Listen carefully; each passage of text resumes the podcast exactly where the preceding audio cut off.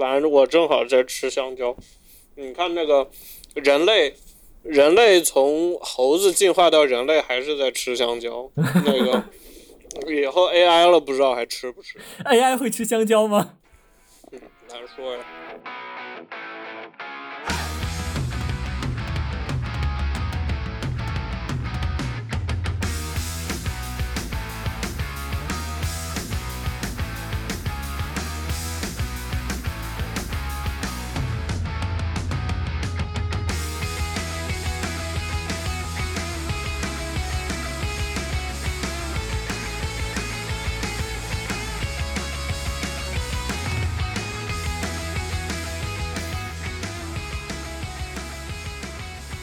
各位少数派播客的听众朋友们，大家好，欢迎大家收听最新一期的节目，我是 Nick。今天我们来聊聊人工智能。这期节目会比较散乱啊，我们想从人工智能延伸出很多的话题，它可能涉及一些伦理、社会以及哲学等等。那这期节目我们是临时起意，可以说，虽然我们有写大纲，但这个话题是没有起点也没有终点。可以预期的是，今天不会是一期有结论的节目。所以我们也只是想借这个机会跟大家聊一聊，我们自己也想聊一聊关于人工智能设计的一些，就是比较星辰大海的一些话题吧。那今天和我们聊天的是两位大家熟悉的朋友，首先是我们的天师，大家好。我是甜食，嗯，然后另外一位是第一次出现在我们节目里的，算是新朋友，但其实也是我们的老朋友罗老师。罗老跟大家打个招呼。哎，大家好，我是我是罗斯，我是罗斯。罗老师别这样，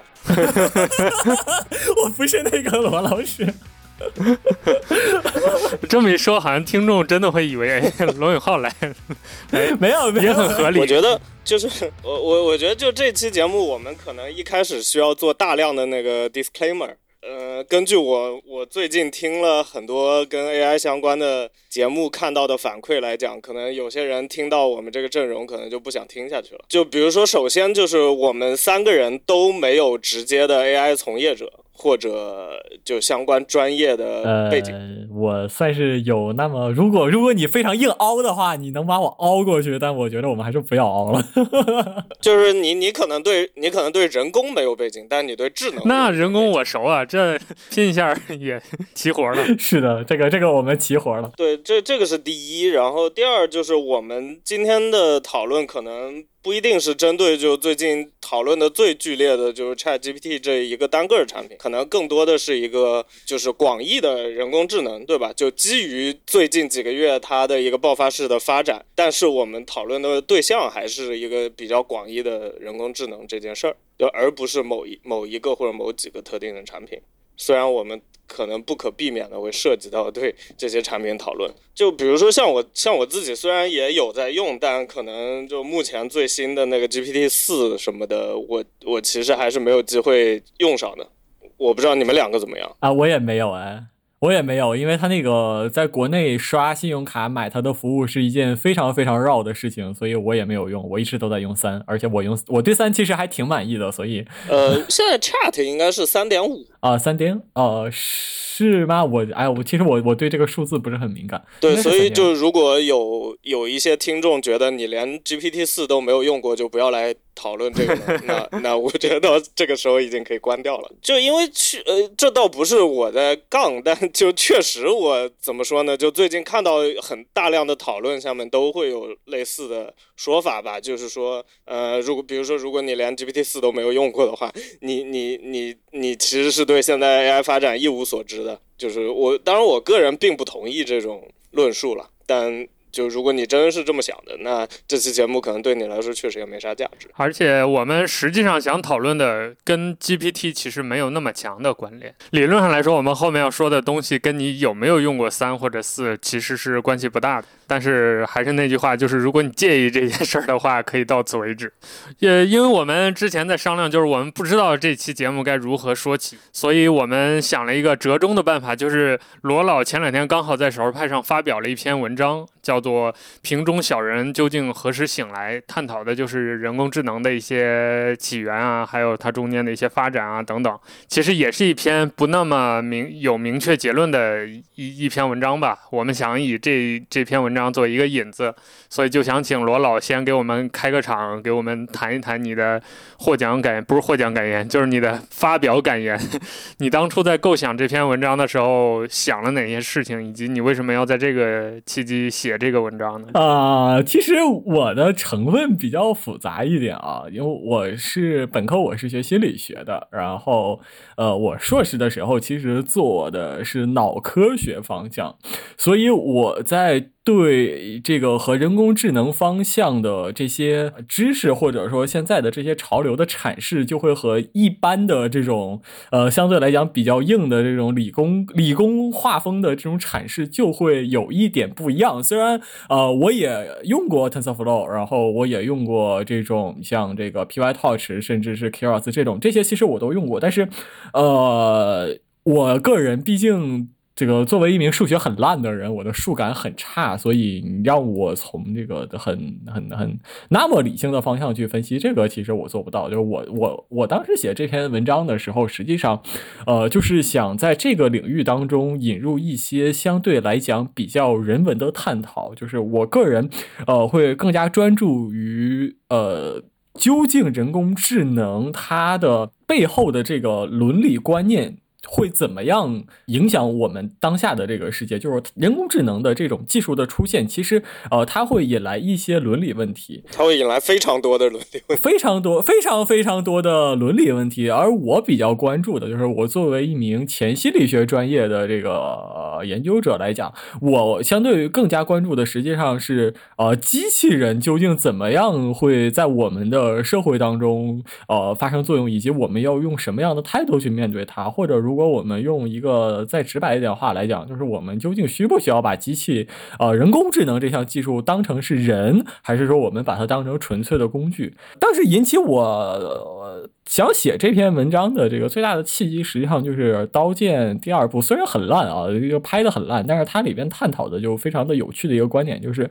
如果真的出现了某种非常非常呃智能的东西在你们在我们身边的时候，我们究竟要怎么面对它？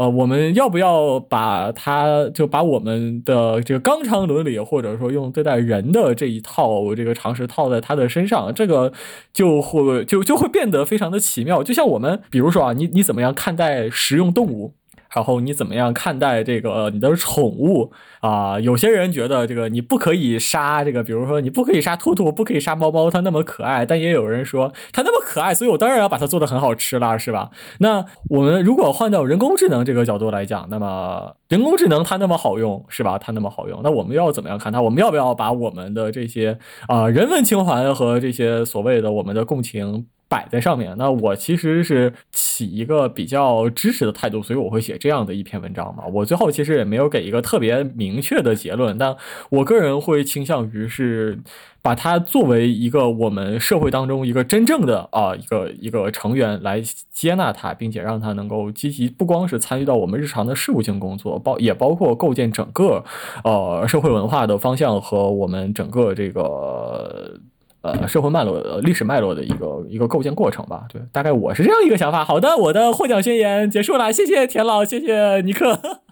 哎，对，这里要插一句啊，就是我们今天这期的讨论就会是这个味道、这个方向的。就是刚才罗老又说他是学心理学的，然后田老师学社会学的。不是我严严格的说，我学的是我我学的那个专业是怎么说呢？第三世界国家的城市发展和城市设计，就是如果放在国内的话，它应该是算在就城市规划的那个那个领域的。但相对来说，它是一个比较偏人文社科的方向。所以我我们今天就是这么一个又往科技和人文的十字路口，虽然已经站满了人，但我们有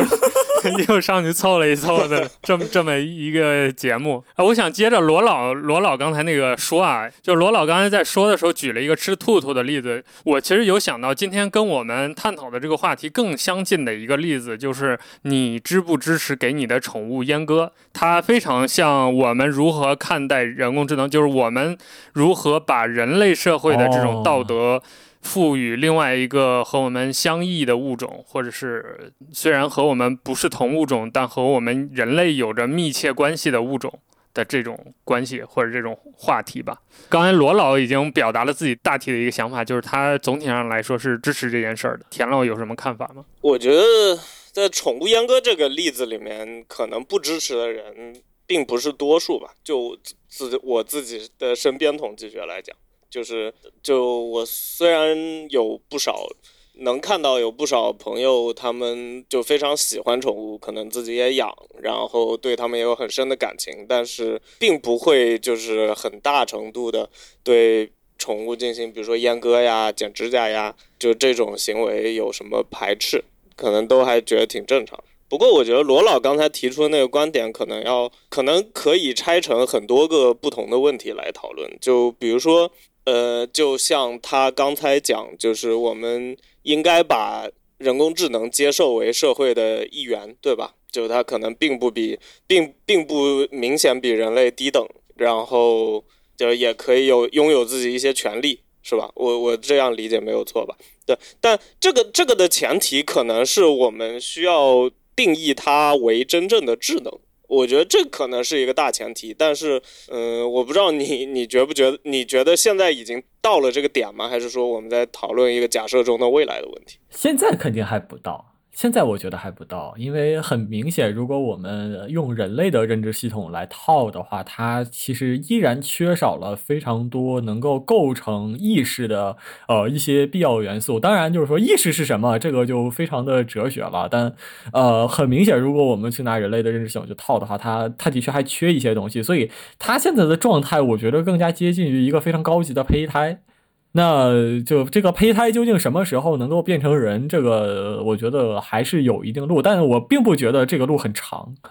我并不觉得这个路很长，至少我们这一代人，我觉得我们这一代人应该是。你觉得我们是可以活着看到这一天的，是吗？我我觉得我们是可以活着看到它的。哎，所以。这就还说到我刚才举那个例子啊，这这也正是为什么我举给宠物阉割这个例子，因为我觉得它和我们在面对人工智能的时候很多点都很像，比如说要不要定义它是智能的这个部分。呃，我们都通常都会认为小猫小狗大概智力就相当于两三岁或者最多四五岁的人类嘛，那它恰好就处于一个智力上和人相比相对懵懂，但它好像又有那么一点智力，有那么一点情感的状态。但是不能负民事责任哦。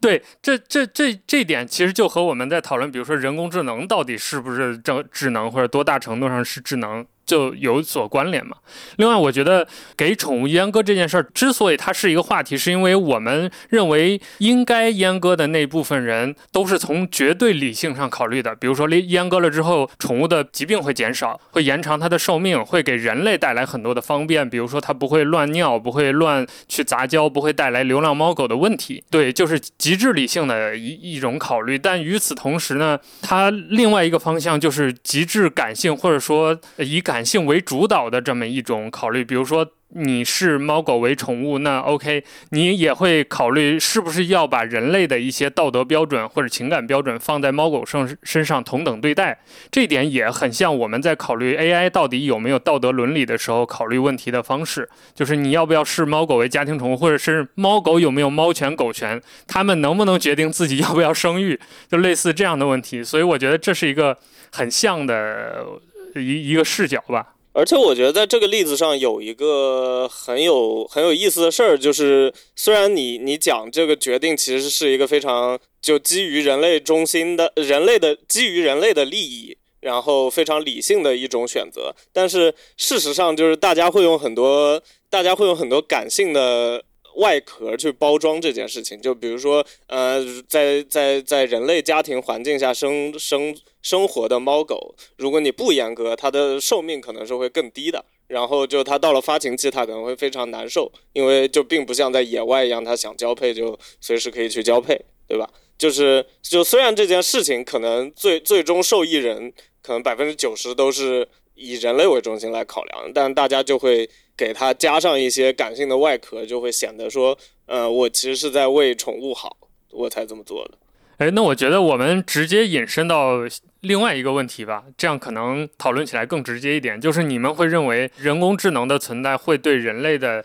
这个工作，甚至未来的生命造成威胁吗？这也是最近讨论很多的一个话题吧。工作的话，我觉得一定是会造成一个，就是它它其实 AI 的出现，它造成的最大的一个影响就是打破了现在的这个社会稳态嘛。呃，它就像这个我们所谓的这个书籍的出版技术出现的时候，它的确是啊，也让很多人丢了饭碗。那 AI 的出现的确也让很多这种。不太具备不可替代性的工作，呃，面临着被淘汰的风险。但社会本身是具备这种自愈能力的，但，呃，相对于另外一方面，呃，人每一个人相对来讲，他抗风险的能力又又不是那么强嘛。所以这个事情，我觉得这还还还还得分开来看。但如果你说生命上不会，我觉得。嗯，生命上我觉得不会。我我觉得已经开始了，就是我们其实已经可以看到，就可能特别是比如说 AI 作图那个方向的，就是它已经开始对既有的一些呃职业产生一些影响吧。就可能还没有到比如说大规模失业或者怎么样的这种程度，但是呃，比如说我们可以看到很多企业已经开始把它投入生产了，对吧？也开始对就公司的一些职位进行一些调整了。但我觉得就在这个层面，就我只说现在的情况，就我觉得它并不是一个怎么说呢？就可能像互联网那样革命性的一个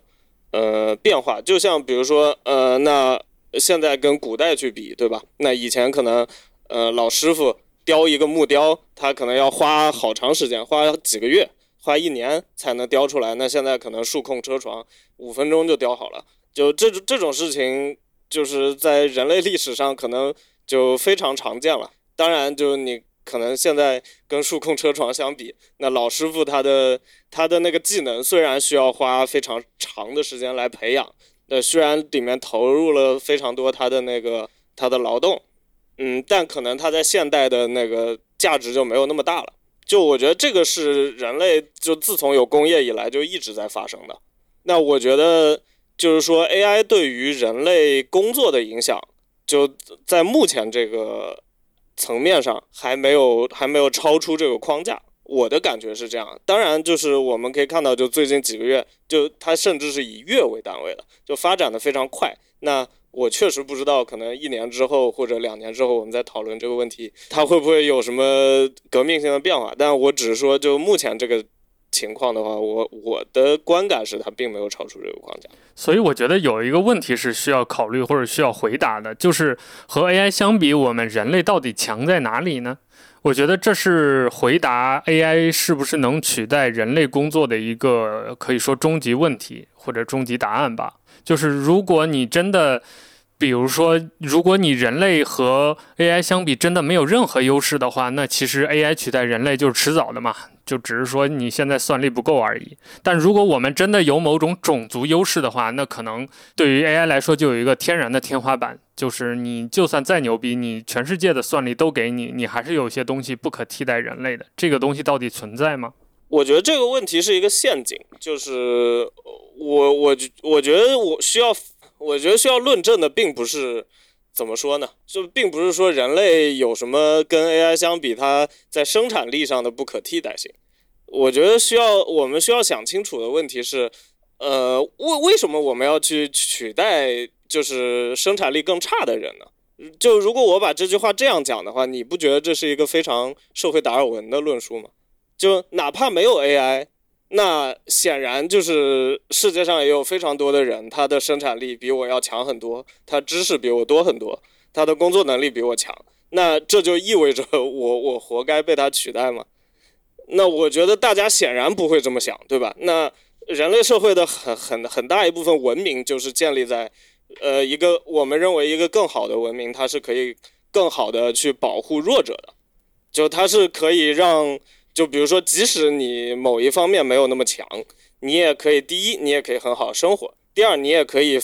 尽可能的发挥你的长处，对吧？就再弱的人，他肯定也是有一些长处的。那呃，我们说一个好的社会跟一个不好的社会，它的区别是什么？我觉得很大的一个点就是说，一个不好的社会，它可能是优胜劣，它是非常优胜劣汰的。就是你需要在一个丛林社会中厮杀，你才可以活下来。那剩下人你要被淘汰，你就活该。那一个更好的社会可能是更包容的。当然，就你你可以不同意我的这个观点，但从从我的角度，我认为是这样的。嗯，但我我其实其实你可刚才问的这个问题，我问出来之后，我一下子脑子就宕机了，因为这个问题其实我有思考过，这是我在少数派发的第一篇文章下边就有人问我这个问题。啊，我我当时大概讲了一下，说我们人类的认知系统有什么样的特点，机器的认知系统有什么样的特点，然后这个那个时候我写那句我写那段话的时候，其实我觉得我的论据还是相当充分的，但是过了几个月之后，就是这段时间我那个描述就是美的人民天天过年，一天一个样，这个 AI。领域里面各种各样的服务接踵而至，后来我就发现了一个非常非常残忍的事实是，其实我们大多数的认知过程，呃，都不是那么特别的，或者从我的角度来讲，你真的想要说去找人类相对于机器来讲有哪些优势。那可能需要抓的非常非常的高层。那如果我们说就最基础的，能够为我们当今的这个世界每一个人的当代生活做铺垫的这一些基础的工作，actually 我并不觉得，呃，就哪怕到了那一天，依然不会有什么东西说这个机器做不了，而只有人能做这个事情。我相当相对来讲，我还是持悲观态度的啊。嗯，我觉得就今天而言，这个问题的答案是很明显的，就是今天的这些 AI，就是它哪怕水平再高，它也需要一个最前置的指令，它才能动，对吧？是的，但是如果如果说真的 AI 不是不能被赋予自主监督的这个能力。就就是自制能力，AI 不是我相信就技术上这是，只是我们没有做，对吧？所以这个就切回到刚才田老讲的这个，我觉得他讲的这个就非常的有趣，很这个叫很共产主义的一个 想法。就其实，呃，我我我我多多少少也会有这样的想法，就我我们究竟是为什么而活嘛？一定不是为了什么优胜劣汰啊、适者生存啊，然后你不行就淘汰啊，我们肯定不是为了这个而活。一个人活活下去，最后为什么？我觉得还是去找找他自己的终极价值，就是他内内心 intern 去去他真正在追求的这个东西是什么？就是到我死了那一天，我都觉得哦，这些东西我做完了，我可以去挂掉了，我可以死了，我死而无憾了。就每个人可能还是在为这个东西活，而不是在为这种这种求生游戏而活，或者是在这个这个呃雨林当中厮杀。我们肯定还。就是我我们理想当中的生活面貌一定不是这样的。就是从这个角度来讲，我觉得的确是，就是这个把人类淘汰掉嘛，我们的确是不能淘汰掉人类，但。真的富裕出来的这些人类，因为机器出现而富裕出来的这些人类的，我们说人类的这个生产能力或者劳动力究竟要怎么解决？这是一个很大的一个问题。你刚才说共共产主义，我就想到一个就非非常陈词滥调的对于共产主义的描述，就是说，那首首首先我们是在一个生产生产力极大丰富，对吧？物质资源极大丰富的一个社会，这个甚至是所谓共产主义的前提。那就假设假设 AI 未来的介入可以让我们达到一个生产力的极大丰富，那呃，我觉得到时候的问题可能就不是说就人类要担心会去淘汰掉，而是说那我们我们需要想的问题是你到了那个时候你要做什么？这个可能是 AI 和人类的其中一个区别，就虽然并不是一个很明确的点啊，有点抽象，但我还是想。就聊一聊，因为嗯，怎么说呢？就是你看现在大家对 AI 的这一波这一波爆发的讨论里面，你会发现一种论调，就是呃，比如说就一些可能相关行业的人，或者学计算机科学的人，或者就至至少是对这个事情比较关注、比较了解的人，就他们会用一种很怎么说呢？可能说不上优越感，但是会用一种幸灾乐祸的。语气去说，哎，你们这些不了解 AI 的人要担要要要小心自己不要被 AI 取代了哟。就如果你现在不赶快去拼命学跟 AI 相关，就不赶快拼命去学怎么用，不赶快拼命去学 prompt engineering，你就要担心自己要被呃呃，可能很快就要被取代掉了。就是你会发现他们用的是这样一种这样一种调调。然后，当然，他们自己可能也会很焦虑，对吧？就每天看很多新闻，看很多资料，就试图去追赶上这个技术发展的步伐吧。那我我觉得这个其实和很多过去的技术进步。大家对它态度是不太一样的。就是就从一个很理想的视角来说，那我们会觉得技术进步它带来的是对人类更多的福祉，对吧？而不是对人类更多的压迫。就是说，如果现在出现一个让生产力可以得到很大提升的一个技术，然后它某种程度上又是大众可以用上的，那我我会觉得它可以，它可以让大众活得更轻松，而不是让大众更卷。就是我不学什么，我就要被淘汰了。但现在好像看起来大家是那么一种态度。就我不知道你们对这个问题有没有什么想法？这个背后的逻辑，我觉得很大程度上就究竟在鼓吹这些人，这个是一个知乎风味非常浓厚的一个逻辑。呃，它和我觉得它和互联网产品的营销逻辑是一样的，就是说，可能很多人在在鼓吹这种论调的，我一定合理怀疑他背后是有动机的，他的动机可能是卖课。我觉得也不尽然吧，因为就因为持类似论调的人，其实。就非常普遍吧，我觉得就你去找一个，比如说聊 AI 的，就最近啊聊 AI 的文章或者播客底下评论区，我觉得可能超过一半的人可能都是就类似的观点吧。啊，一种是不安全感，是吧？就可能很大很大一部分的来源是一种不安全感，因为的确，我觉着一些比较基础的文职和一些呃相对来讲比较基础的这种绘画工作，现在我们能看到的是基础的文职和基础的呃这些呃绘画相关的工作，尤其是前一段时间啊，OpenAI 不是又开了一场发布会嘛？然后它引入了一种新的能力，是 OpenAI 可以自己调各种 API 去做各种各样的事情。其实他这一部分工作是，呃，他替代掉了什么？就替代掉了相当一部分很基础的文职工作。那这些工作的人，他的确，我我会觉得他焦虑是没有问题的，他会觉得焦虑。大家想要赶着这个潮流也没有什么问题。但对，但他应不应该散播这个焦虑，这个就是另外一个需要谈的事情了。嗯，就我觉得，就是我们经常会说什么卢德主义或者。就以前纺织机发明的时候，纺织女工抗议嘛，啊，是的，是的，哎呀，你你这个东西出来，我们都要，我们都要，我们都要失业了，对吧？就我们现在谈起这些事情的时候，可能更多的是一种看笑话的态度。呃，但你要想的是，那那些人他确实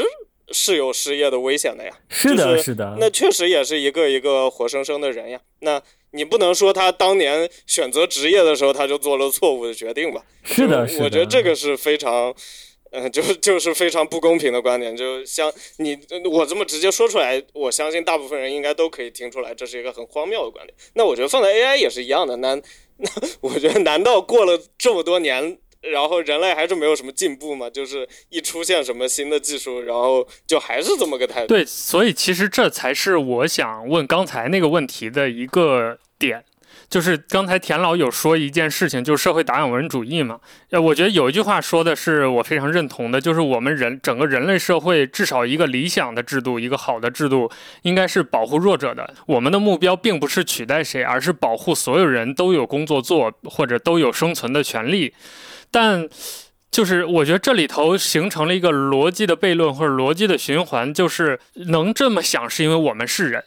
就我们是一个高等的智能生物，所以我们会在达尔文主义会在物竞天择、适者生存这个逻辑的基础上，我们会有自己的一套道德规范或者社会规范。这个社会规范就是我们想追求一个理想社会，这个社会是平等的，他们并不抛弃弱者。但可能对于自然规律来说，或者对于更宏观的视角来说，这个社世界是。就是物竞天择、适者生存的，就是淘汰弱者的。而包括现在的人类活到现在，是因为我们的前辈都被淘汰了嘛，都被我们的祖先干掉了，才活到现在。所以我想说的是，AI 可能也是这个逻辑。就因为它是符合更广阔那个逻辑链里的一环，就是 AI 是不管人类要不要什么保护弱者，人类的道德观念是怎样的，AI 就是我吸收更多的知识，我变得更强大，它客观带来的结果就是前面我们在说的，它注定会取代某些人的工作。你比如说，简单的那种一比一的翻译，不需要文学性的翻译，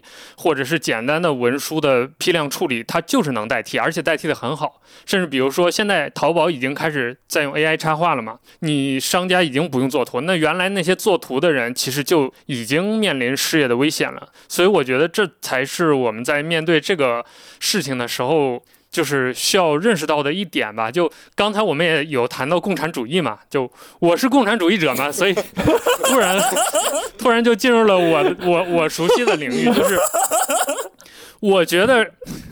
这个问题的终极答案可能真的就是共产主义。就我们先不说这个实现的过程啊，就从结果上来说，我们真的想要没有剥削，或者说我们真的想要解决人类的工作被替代这件事儿，那就是。只有建立一个社会，这个社会是没有工作的社会，或者说就用共产主义的说法，就是人类选择工作，人类选择劳动，不再以生存为目标，而是以兴趣为、以个人发展为目标的工作。就是到那个时候，可能就虽然 AI 机器人已经能做超级精密的纳米级的 CNC 的精雕了，但人们还是会选择传统木雕用来陶冶情操。就可能理想社会当中，就是共产主义社会当中，人类的劳动方式是这样的：就我们劳动并不是为了吃一口饭，而是为了自己喜欢。我也可以劳动，我也可以不劳动。但我觉得今天我们面临这个 AI 取代人类工作这个挑战问题的原因在于，取被取代的那部分人，他真的是靠这个工作在吃饭的，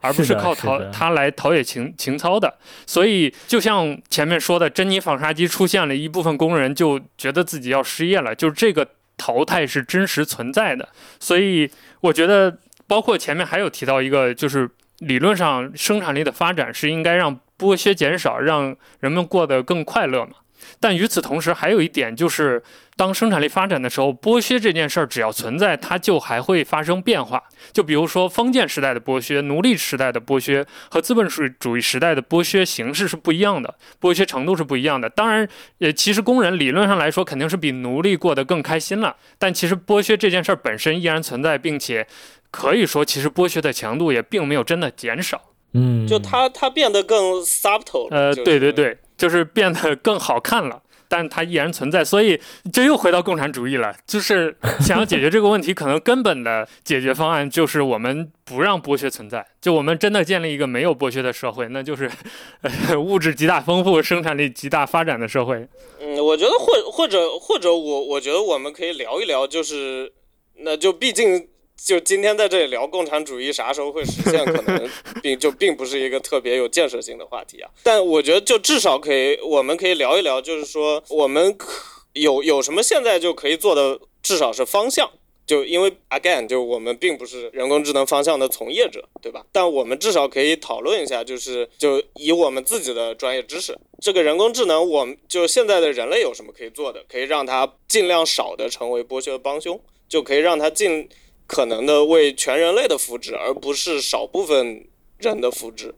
来做贡献，我觉得这个是可以讨论的。所以田老有什么想法吗？那我先我先说一个，就是我前两天看到一篇文章，虽然我忘了是什么文章了，就是那文章里提提到了一个观点，就是说现在 AI 的产的 AI 的数据来源和产出是非常不透明的，就是说，就它虽然存在一个，比如说训练的语料库，对吧？然后它的输出虽然不像，就虽然不像是一开始大家想象的那种，就是我把每个图切一块儿，然后拼起来拼成一个新的图，就它是一个远比这个要高级的过程。但是它肯定也是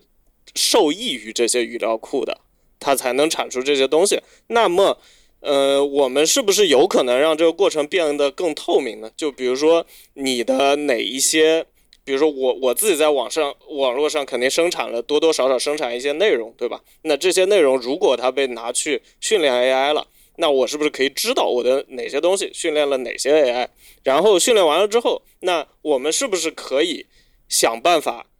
呃，尽可能的追溯出来？就比如说这个 AI 的它的哪些产出，它用了哪些输入？那这样的话，我们是不是可以就是说把这个 AI 它创造的价值？作为回报，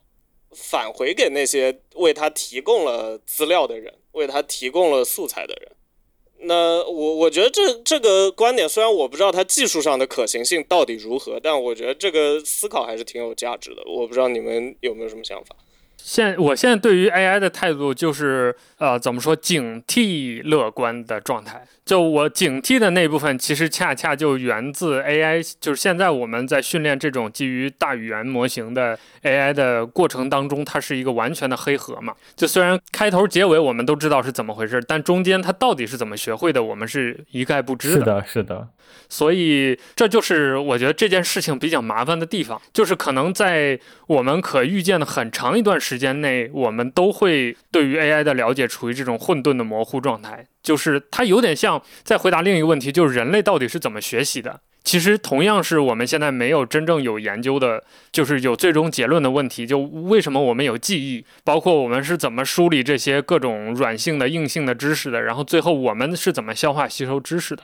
所以我我基于这个，就是这人类的这个思维和 AI 的这个学习过程的这个类似，我当下的一个暂时性的想法就是，我觉得我们可以就以看待人类学习的方式方式去看待 AI 的学习方式，因为比如说我们从小到大也会接触很多所谓的脏东西。就我们获得的知识并不是纯净的，不是纯洁的，包括我们的道德观，就我们杀人放火的事儿也见过，然后高大雷锋式的事儿我们也见过，但最终形成了我们今天整体的社会的公序良俗，就是大家有一个基本的道德规范和约定，包括虽然比如像我个人，我杀人放火的这个阅读量、观看量是远远超过社会平均值的，但这件事儿本身没有把我变成一个杀人放火的人。我也没有崇拜那些犯罪分子，这个过程我觉得很微妙。就是我们现在用科学是解释不了为什么我是这样的。就按按理来说，我们跟计算机相处，应该是我投喂多少脏东西，它就吃到多少，最后就是学成一个坏孩子嘛。但现在来看这件事也未必。我想说的就是这个。就我觉得我们或许可以以对待人类学习知识的方式对待 AI 学习。所以现在我猜想啊，这些科研人员在呃训练 AI 模型的时候，之所以是这种。看上去无差别式的投喂，就是把整个互联网的一个大的不做精细筛选的一些信息全部丢给他，让他囫囵吞枣去学，才得到今天这么一个，比如 GPT 这种有点接近人类智能的这种感觉。我觉得也是这个原因，就是虽然过程我们不知道，但是因为它有这样一个类似人类的杂乱的学习过程，最后他自己得到了一个平均值以上的一个状态。我是这么想。不过我我插一句，就是 我觉得就这个 ChatGPT 这个它火起来之后，给我造成的一个最初的震撼，就是说，就我我大致了解了一下它的工作原理嘛，就是它是一个纯粹的，我不知道这样说严不严谨啊，但反正这是我自己的一个印象，就它是一个纯粹的语言模型，就是说它做事儿就是说预测我你你你跟我说了一句话。然后我跟你说这句话，第一个字是这样的，然后它第二个字是怎么样，然后一个字一个字往下去预测下去，就它单纯做的这个事儿，它里面并没有一个就像人类以为自己是如何思考的这样，里面有一个，比如说我我我知道一系列事实，然后我通过一系列逻辑去组织一个整体的句子，对吧？至少比如我作为一个人类，我认为我自己是这样思考的，它完全没有这些，它就纯粹是一个语言预测模型。但是它却可以达到这样一种非常非常接近人类智能能说出来的话的这样一个效果，就这个就甚至让我一开始觉得有点瘆人，就是说可能，呃给我一个印象就是可能我们人类思考并没有那么了不起。但但我我觉得我觉得这个也也还蛮好玩的，就是这个学习的过程。其实你刚才田老，你我们把它捡回来啊，就是你刚才提到的一个非常非常有趣的观点是。呃，我们通过量化机器学习的过程，每一个人究竟对这个呃学习的过程 contribute 了多少，然后反过来来反回馈这个社会，这个这个这个想法非常的有趣。那呃，你觉得一个人他有权利拒绝，比如说机器模型的呃去学习我的某一个知识吗？就是你不可以把我现在现在你比如说像 P 站上就会有很多人去标记嘛，比如说啊，你不可以学习，你不可以把我的这张图喂到机器学习模型里边去做学习。这要看你怎么定义权利了。呃，我觉得就是你主观上来讲，你自然是有这个权利的了。就那就哪怕是说我是一个老师，对吧？我特别讨厌一个学生，那我 那我也有很多种方法，我可以不让这个学生跟我学。就那这个这个层面的。权利那自然是有的，但你从哲学上来讲，比如说，那你比如说你是一个你是一个艺术家，或者你是一个作你是一个作家，对吧？那你有你有没有权利去拒绝某一个特定的人来观看你的作品或者读你的作品呢？我觉得这可能是很徒劳的。就哪怕说我想了一些办法，那他那这个人如果他真的想看你的东西，他有很多种不同的方法来做到这件事。我插一句啊，我又想到一个很现实的案例。就前两天我做了一期播客，刚好是跟一个律师聊这方面的话题，他就有谈到一件事儿，就是在法律行业有很多呃大的数据库，这些数据库是闭源的，原因是它是收费的，就是就就相当于利益相关嘛，就是数据本身在我这儿放着，它就值钱，我靠。靠的就是这个数据吃饭。那中国知网不就是这样啊？对，就你可以想象嘛，就是这部分数据库理论上如果开源出来投喂给 AI，对于整个律师行业的这个提升是会非常明显的。但现实的矛盾就是，这些拥有数据的人是不可能把这个数据拿出来给你开源的。虽然可能你比如从历史的宏观角度，一百年以后这些数据注定被 AI 吃到，或者你哪怕一百年之后你不开源，它可能也不值钱了。嗯，对对对。但就当下来说。情况就是这样，就是这些真正可能有价值的数据，而且是纯净的数据，是掌握在就以这样的形式存在。它不一定说是收费或者怎么样，但它以某种形式不开放，而且它不开放的理由不一定是一个学生、一个老师讨厌学生，所以不教给他那么简单。它可能是有很复杂的社会关系或者社会利益在里面。对，这我觉得就回答了前面那个问题了，就。当然，你你你当然是可以在一定程度上拒绝 AI 学习你的知识的。对你，你可以，你可以把你的数据保护的很好。然后确保 AI 抓不到它，但一旦 AI 抓到了它，那我们究竟说我们能不能够有 somehow someway 通过某种声明就足以让 AI 不去学习我们的？就是我们在法律上有没有这样的权利，或者说我们在这个呃实操上有没有这样权利？当然我们可以做道德指责嘛，这个就和像和画三八线一样，一个一个道理，就是我我当然可以说你过了这条线你就是臭三八，但实际上就我们可不可以做这样的事情？就是我们做这样的事情，它它究竟它是不是有效的？但我觉得是无效的。我觉得这件事情本身是无效的。你你你的无效是从哪个层面来讲？就是就这就像我我究竟有我究竟有没有办法说不够不让你一个人去，比如说模仿我的我我作画的方式，或者说我能够阻止一个人从我公开的作品当中去习得我的画风。或者说去学习我啊作画的方法，对这个东西，我我究竟有没有权利做这件事情？其实你当然可以说啊，你你你你学了你学了我的东西，你就是猪。但实际上你说的这话，它究竟它它究竟能产生多大影响？我觉得 actually no。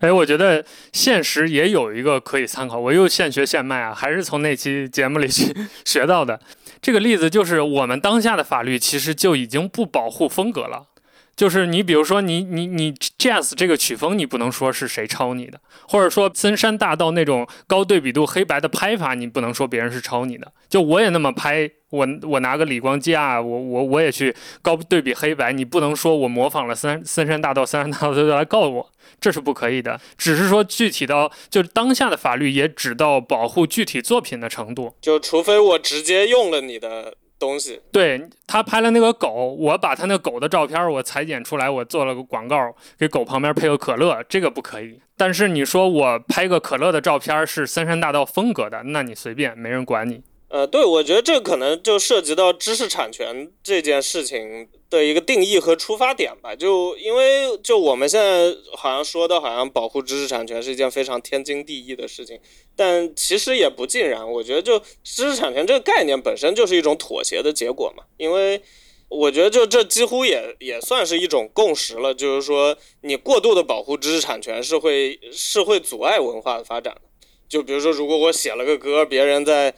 呃，在我在我自己家里放都要给我都要给我额外付钱或者什么，就比如我放这个歌给我朋友听到了，我就要把朋友的人头费也付给你。那这样很显然既不可行也不合理，对吧？就一定程度上，文化发展在一个无版权的的状态下可能会更繁荣，但是我们又不能让这些创作者他获得不了收益。那比如说盗版满天飞。那没有人真的花钱来买了。我费老大劲做了一个游戏或者创作了一个专辑音乐，那我我收不到钱，那我也没有继续创作动力了。所以我觉得知识产权这个概念本身就是一个妥协的产物。那可能放在 AI 这里也是一样的，就是说，虽然说广广义上来讲，比如说我试图让 AI 学不到我这个人生产出来任何东西，虽然这可能是我的主观意愿，但很可能实践上是做不到的。但是，比如说，如果真的有，比如说大企业控制的 AI，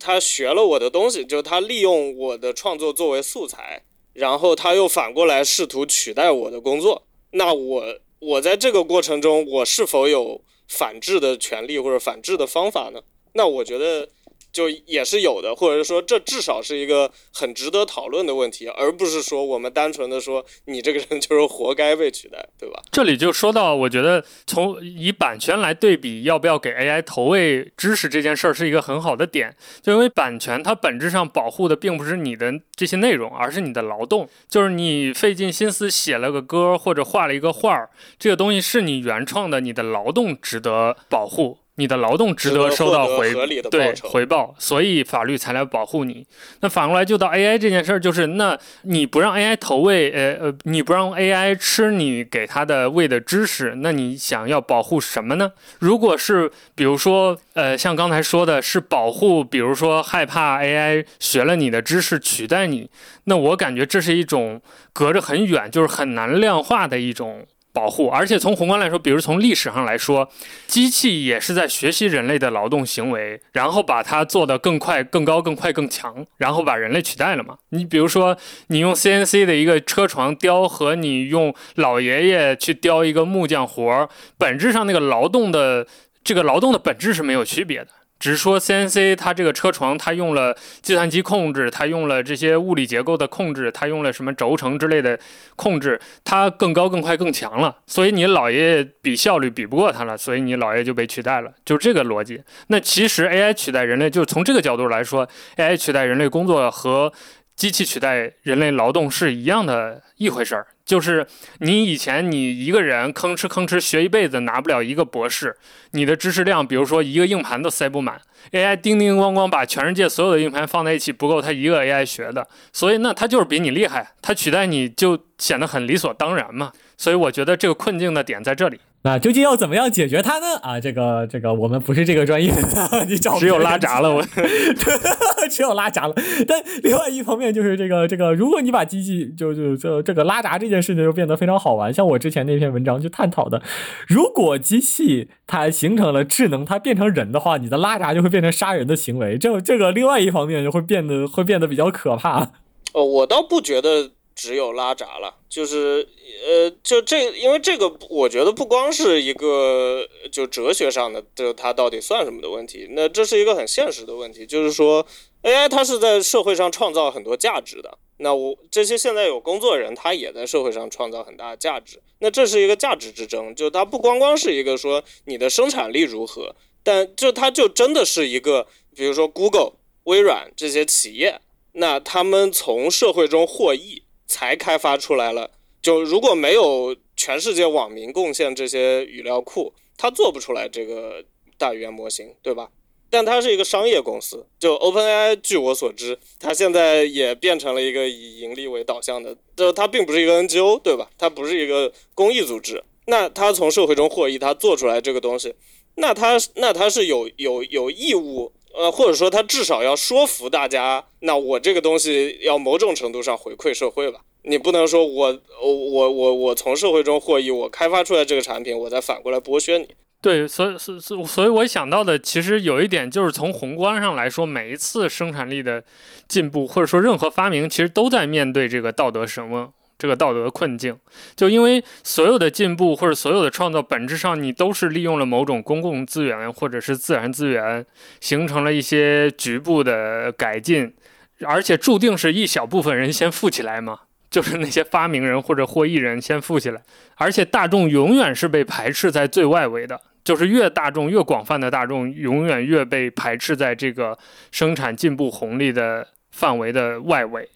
所以我感觉这个悖论只是把我们之前的一些社会问题延伸到了 AI 的这个这个话题里面。而且我想说，就是 ChatGPT，就虽然现在可能，比如说在少数派的语境，或者在经常怎么说呢，就是在对技术很敏感的人的语境里面，它好像是一个就是谁都可以用的东西，对吧？但但我觉得，就事实上并不是这样的。就是你如果要从一个广泛的社会大众的层面来考虑的话。或者就如果你把所有国家都算上来的话，你真正能用到哪怕是这个免费的注册一下就可以用的 ChatGPT 的人，也是非常少数的人。呃，是的，截至截至二零二二年，全球互联网接入率为百分之六十五。然后从这个百分之六，对啊，那就更更不用提，就是很多国家和地区的人，如果要访问 ChatGPT，还得花一些额外成本，用各种各样方式，然后这些方式甚至还是。违反 ChatGPT 的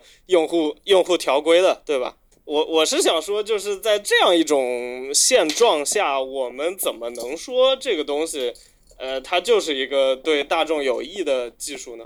如果脱离 AI 这个话题，或者脱离 ChatGPT 的话，我想到这个问题的答案就是，或者说人人类社会现在通行的规则就是公益，就是公益这件事儿本身就是商业社会在回馈社会时候采取的一种最直接的办法。比如说最典型的就是苹果疯狂的搞那个搞环保、搞绿色。就我们对，先不先不说它是不是在就是一个纯粹的真搞假搞，先不说，对对对，就总而言之就是。包括这这些巨头企业疯狂的搞类似的这种什么可持续啊、公益的概念，或者是关心某些少数族裔人口啊等等这些方式，其实本质上都是在想要解决这件事儿，或者说在回答这个问题吧。就是可能我们人类现在的社会的发展依然没有从结构上解决这个问题，就它一定是某些公共资源被少数人搬运。然后少数人获得了利益，少数人再把他获得到的资源再搬运给其他人，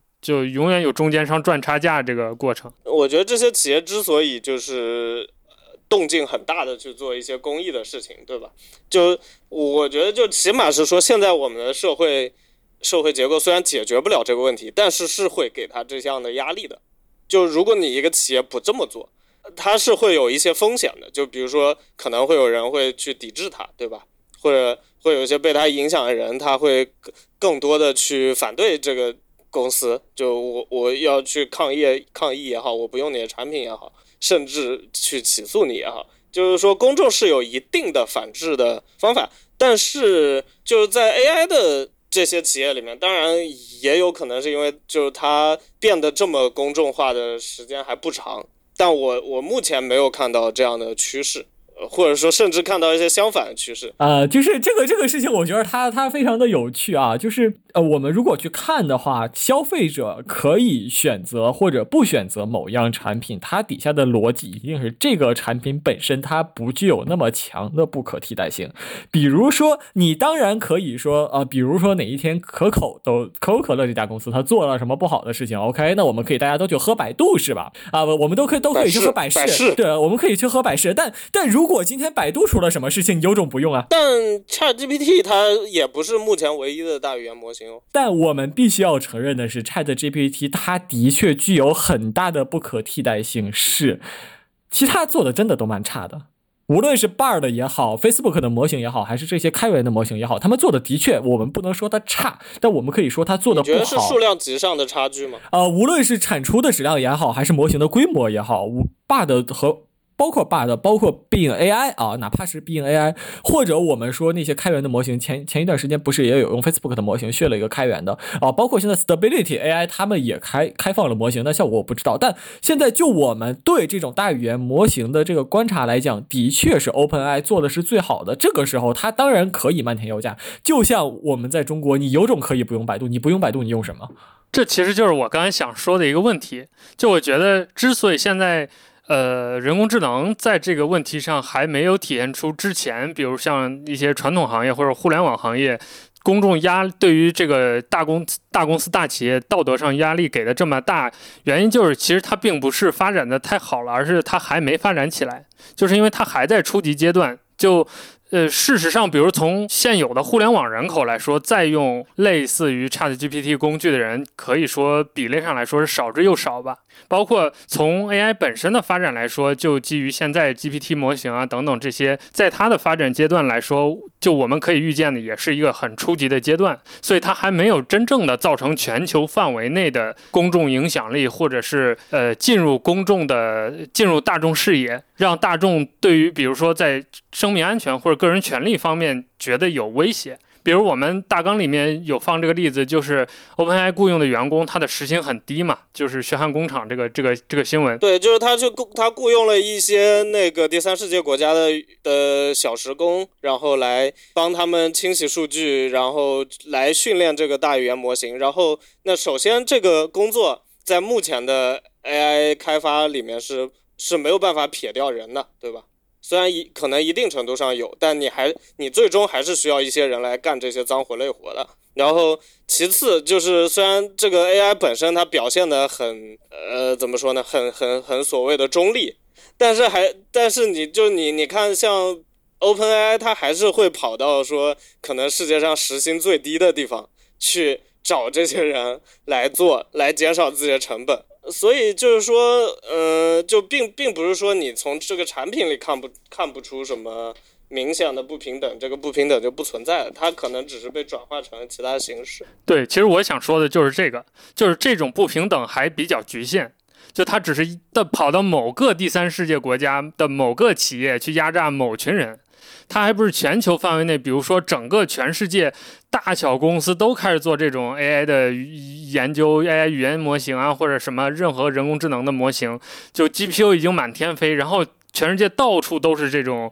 洗数据的这种人。到那个时候，因为这种职业变成一种公共职业，那它对应的权利也变成了一种公共关系、公共权利。所以我觉得到那个时候，可能才是大规模的关于这些人工智能公司或者整个这个人工智能企业道德伦理，包括反馈社会的一些反思啊，还有社会法律规范啊等等。而且我觉得现在还有一个问题，就是虽然看起来这些新的人工智能巨头已经出现了，但但回过头发现，它还是掌控在原来互联网。格局下的那几个大大公司手底下的，比如说 OpenAI 其实是微软的公司，然后 Google 自己有开发，就是等于说它的现在的这个互联网版图的政治格局其实并没有变化，所以它遵循的那一套道德逻辑也好，遵循的那套社会逻辑也好，也还是基于现有互联网的一个基本的社会结构的，包括像中国这些所谓人工智能走在前面，什么百度、阿里，就还还是这些。BAT 这些老传统的互联网公司嘛，所以我觉得，因为等于资源还是掌握在他们手里，所以他们已经就是现在我们面面对的这个社会的生活环境，这个格局已经是他们缔造的了，或者说已经是他们崛起后的结果了。只要他们这个格局不变，我觉得可能。我们在讨论这个问题的时候，新的格局也不会变，就还是这些事儿。说白了，就是原来可能在阿里、百度是上班，比如说产品经理写 coding 的这些人，换成了还是在阿里、百度，只不过给他们洗数据、写算法的这些人，只是换了个工作而已。而且，就是我觉得就很难忽视的一点，就是说 AI 它是一个对于非常重资本的一个一个产品，就是说。就你需要非常大量的算力，就非常大量的显卡，然后非常大量的人手，才能做成这个事儿。就这个某种程度上也一也限制了，比如说新的新的竞争者或者相就类似的开源项目的发展。因为就比如说小公司或者开源项目，他们在就聚集大量的资本、聚集大量的这些算力的这个方面，他们本他们就是天生有弱势的嘛。所以，就我我觉得，就像 Nick 刚才讲的，就很可能就 AI 的出现，它并没有，嗯，就它并没有打破过去就被就这些技术或者呃互联网产品被一些大公司垄断的这个格局，而是某种程度上甚至还加剧了这个格局。因为那我们可以想象，以后如果就 AI 变得越来越强，那它对于这些资本和算力的需求是不是也越来越大了呢？那是不是？就就像现在的游戏开发一样，就是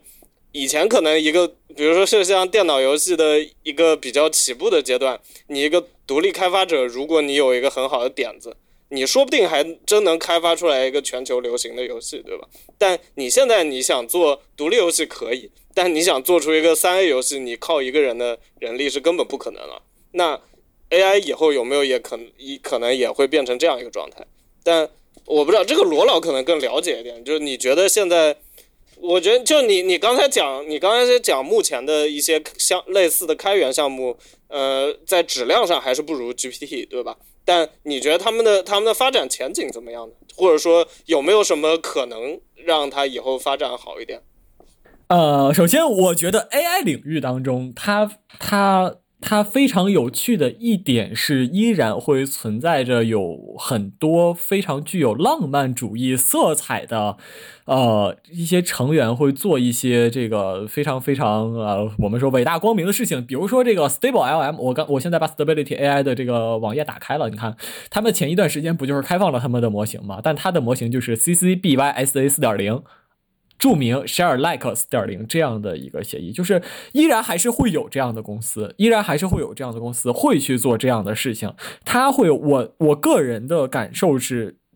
开源社区作为一个，除非像这个，比如说像 Blender 这样的，那是大公司都在堆，因为人家大公司也要用这种软件。呃，除了这种大公司之外，那就。依然会有开源，会有这样小的社区缓慢的去推动这件事情。虽然最后我觉得开，只要大公司的利益没有掺杂进去，那么开源的产品质量一定不会赶上呃闭源产品的质量。像是 Close AI 他们出的这种 GPT 模型，但呃，它依然足够解决很多问题。就你觉得它是有可能对 GPT 这样以大公司为背景的 AI 形成一定的威胁，或者？或者就起码可以跟他在同一个竞技场上。是的，是的，就是你。当然，我们是，我们不可能指望真正的呃所谓出现并驾齐驱的产品，除非哪一天 Close AI 真的把什么人惹毛了，然后大公司团结起来了，全世界的大公司团结起来了。好，Stable LM 它的模型是开源的，我们大家就玩命的怼这个模型，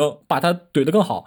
在这次很多很明确的开源产品是做的这么好，Blender 就是非常非常好的一个例子。但我们没有看到，因为现在大家各个各个公司还是选择自己做自己的模型，就是它成本还没有高到那个程度啊，它不，它还不太，它的它的成本还没有高到说我们从头开发 Blender 这样的一个软件那么高啊，它还没有高那个，它就是一个简单的模型，然后我只是需要数据，我只是需要数据的这个情况下，它就只是钱的问题，那钱的问题永远都不是问题，对于大公司来讲。不过，那我我在我在想，那个在在在在在呃图片生成 AI 这个方面，现在是不是有一些变化？因为就现在可能两两大派系，不是一个是 Mid Journey，一个是 Stable Diffusion 嘛。Mid Journey 基本上是就类似 ChatGPT，就是它是大公司闭源的嘛。对吧？然后好像另一个就是说，你可以一定程度自己去部署它，然后你也可以，就你可以自己玩。对对对，但我就我目前看来，就是说很多很多人用过之后的反馈，就是说 Stable Diffusion 它在它在生产上是更强的，就因为你可以对它进行一定的定制化，对吧？你可以让它的产出，呃，甚至你用什么什么样的图去训练它，可以让它更符合自己的需求。然后就即使是一个。即使是小公司，甚至个人，就也可以对它做一定程度的定制化。那这算不算是，呃，某某种程度上的开源的？胜利也好，或者说就起码它可以跟大公司的产品并驾齐驱。呃，是这样的，就是 Stable Diffusion 和这个 Mid Journey 它们的区别是什么呢？Stable Diffusion 它是好玩，Mid Journey 它的优点是它好用，这两个概念是完全不一样的。Stable Diffusion 就是说我它有一个很大的一个协议，相当相当开放，不像 Facebook 那么鸡掰，发了个模型还搞乱七八糟那个协议。Stable Diffusion 模型它的模型的协议相对来讲是比较开放的，这意味着其实你可以用。各种各样的目的去训各种各样的模型来达成你的目标，比如说就像前一段时间黄图的这种啊色图生成器，或者叫老婆梦工厂、梦幻老这个老婆梦工厂这些东西。对，因为我我是看到有一些真的把这个呃 AI 图片生成投入生产的人。来，然后他们在说，就是 Stable Diffusion 跟 Mid Journey 相比，对他们是更有用。呃，你如果当然，如果你愿意玩啊，就是如果你愿意玩，你真的愿意到那个社区里边大浪淘沙去淘一个和你的口味相对来讲比较近的这个模型，当然是可以的。但 Stable Diffusion 它的模型，比如说像这个呃 Mid Journey，它 V 五的时候，它最强调的是它自己的语言能力，语言理解能力是非常好的。这个时候就需要你肯定还是会有大量的语料来做。我不知道现在 Stable Diffusion 发展成什么样了，但呃。我我我我必须要我必须要声明，我不知道它是什么样的。但据我的据我对这个理解，你在没有倾注大量的这个商业力量进去的之前，你还真的就你很难说能够让让。能做到让什么 Stable Diffusion 啊？我不去仔细的挑一个什么样的模型，在我电脑上跑，我去做那些乱七八糟那个大那些折腾，然后我就能跑出来一个非常非常好的这个图。这个我觉得还真的不一定。就是你要么要么花大量的时间，就要么就花大量钱。对，你要么就花时间，要么就花钱。但非常非常有趣的一点是，一块显卡，比如说 NVIDIA 的四零九零，它是一万五千块，如果我没记错的话。但是 Stable 呃呃这个 Mid Journey 的订阅费用一个月才多少钱？对你当然你可以比一比，就如果你有那个人，你有那个时间，你真的愿意玩，你愿意砸那个钱，你当然可以在某一个特定领域里边砸出来一个比 Mid Journey 还好用的模型。但实际上，如果我们说全领域封杀，你一般人想要有普适性的去用的话，一万五千块钱来讲，对于大多数人来讲，并不是一个可以随随便便掏出来的钱。确实，就像我我我长这么大还没有摸过任何一块独立显卡呢。是的，我也是啊。所以，所以就是一万五千块钱不是一个随随便便就能掏出来的钱。你把那些东西全部自己 set up 起来，也不是随随便便一个人就能做得出来的事情。嗯，而且你还得学一下。对的，虽然可能并不是读像读一个硕士那么。大的工程量，但起码还是要投入一定的时间去学习。对，就是今天 somehow someway，如果如果你只是一个电脑白痴，如果你想要我也要做这样一个东西，其实你正经还是需要花很多时间来做这件事情。它没有那么，它没有那么容易。但实际上就是这个，就是说它留了一定的空间，就是商业商业介入的空间，它的确可以，因为商业的作用是能够把这个领域往前带领。但开源的作用是为了让这件事情足够公平，这个就是其实，呃，我以前去参加过一次科大讯飞的，呃。举办的一个会是一个人工智能的会议，当时我是在做脑科学嘛，就顺便去听了一下这个，呃，反正不要钱的票不不听白不听嘛。然后他们当时就讲说，我们的模型非常的优秀，那些开源的模型比不了，我们要比开那些那些什么随随便便一个开源模型，我们做的比它好多了。这个就是一个很典型的例子，就是商业是在往前带，但开源在做的事情是为了能够让它足够的呃具有普适性。这个地方其实像我们刚才讨论的所谓的牺牲啊，所谓的这种呃不公平或者怎么样就。一定会需要有一个人来当那个 hero 去把那个钱放下。我不要那个钱，但是我希望让这个世界公平。这个地方伴随的也是不公平和牺牲。真的，我们祭献了一个人。如果 Stable Diffusion 这个模型，它呃 somehow someway，或者说某它我不做这件事情，我真的就做一个闭源的那么一个东西，然后呃我就是用它收钱，你也拿它没有办法。但的确就是出来了这样一个 hero，我觉得 Stable Diffusion 也好，Stable Stability ML 也好，他们的出现，呃，相对来讲还是会有一些浪漫主义色彩在这里的。当然，我们也不排除它的商业商业策略就是啊，三炮三位，比如说能够让社区参与起来，它有一个热度也好，然后它能够集结社区的力量来来做一些什么事情也好，我们不排除这方面。但呃，我觉得能够有勇气做这件事情本身就非常的有价值。能，而且对他能够成为这个 hero，所以从某某些角度来讲，stability 这个这间公司我还是相当敬重他们的，做了做了这么疯狂的一件事情。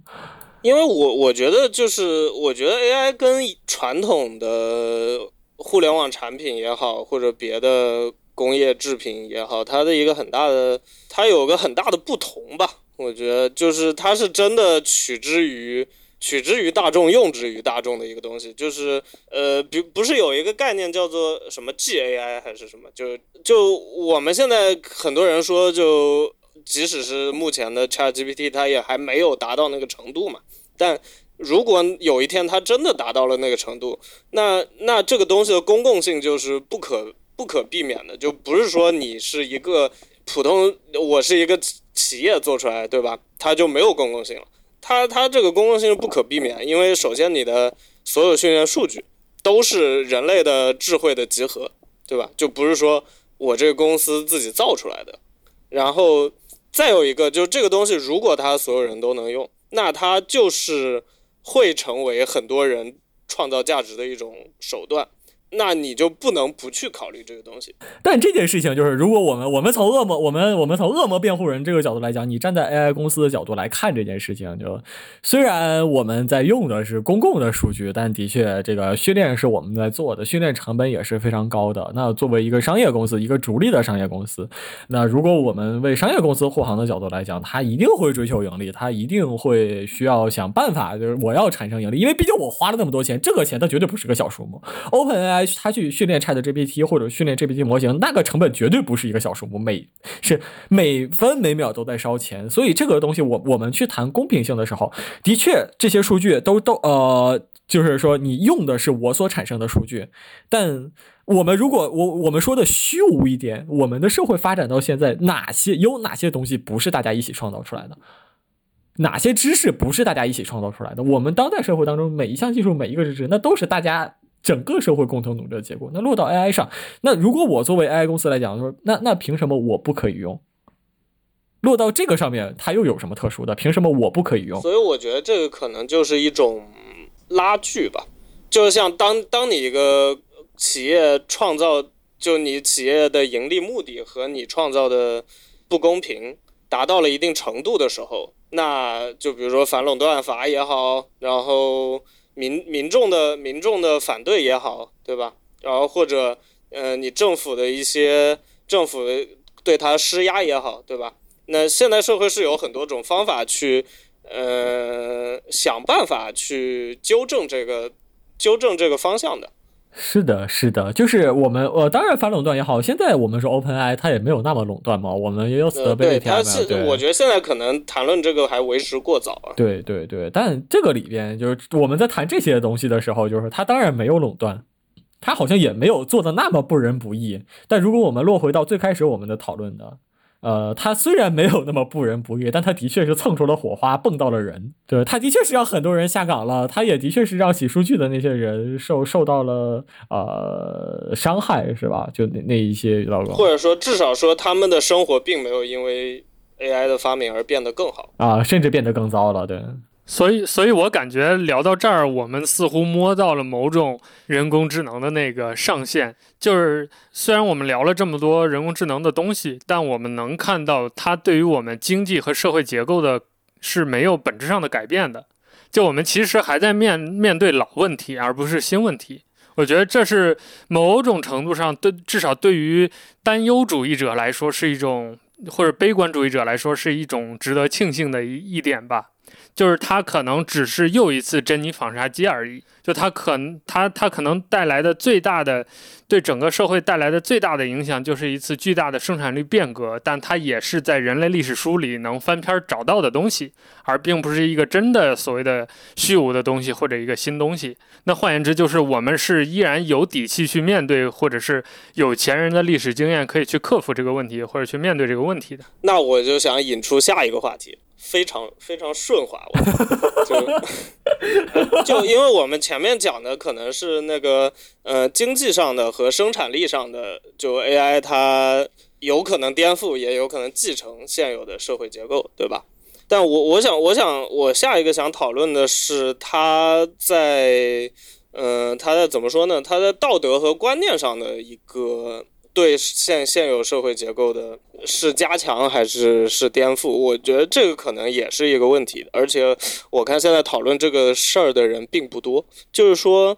就罗老，你之前写的文章和你自己其实都对教育这个话题非常感兴趣嘛？啊，是的，是的。那我我就我们现在来看一个很大的趋势，也是大家都在琢磨怎么把人工智能这个技术用在教育上。那一旦涉及到教育，我我就想到了另一个问题，就是说我们现在大家都会讨论说，这个 AI 它到底是不是中立的，对吧？你从段子的角度，就是大家经常会拿什么美国的 AI 和中国的 AI，呃，输出出来的东西来论证，就比如说要么就是资本主义贼心不改，或者说要么就是说中国 AI 特别笨什么的。但就这背后，就无论如何都是有某种价值观的，对吧？然后。呃，还有一种论调就是说，AI 是绝对中立的呀。然后你觉得它不中立，那是你自己 prompt 写的不对，对吧？那这种就是混混乱善良。说 对，对，但我我我在想的是一个问题，就是说，嗯，AI 的语料库它这个训练过程，可能因为它的语料过于繁杂，以及就是从事这个工作人他并没有这个精力去对它进行一些呃怎么说呢，基于意识形态的筛选，对吧？就这个可能很难就就哪怕我们假设它的语料都是中立的，嗯。但是，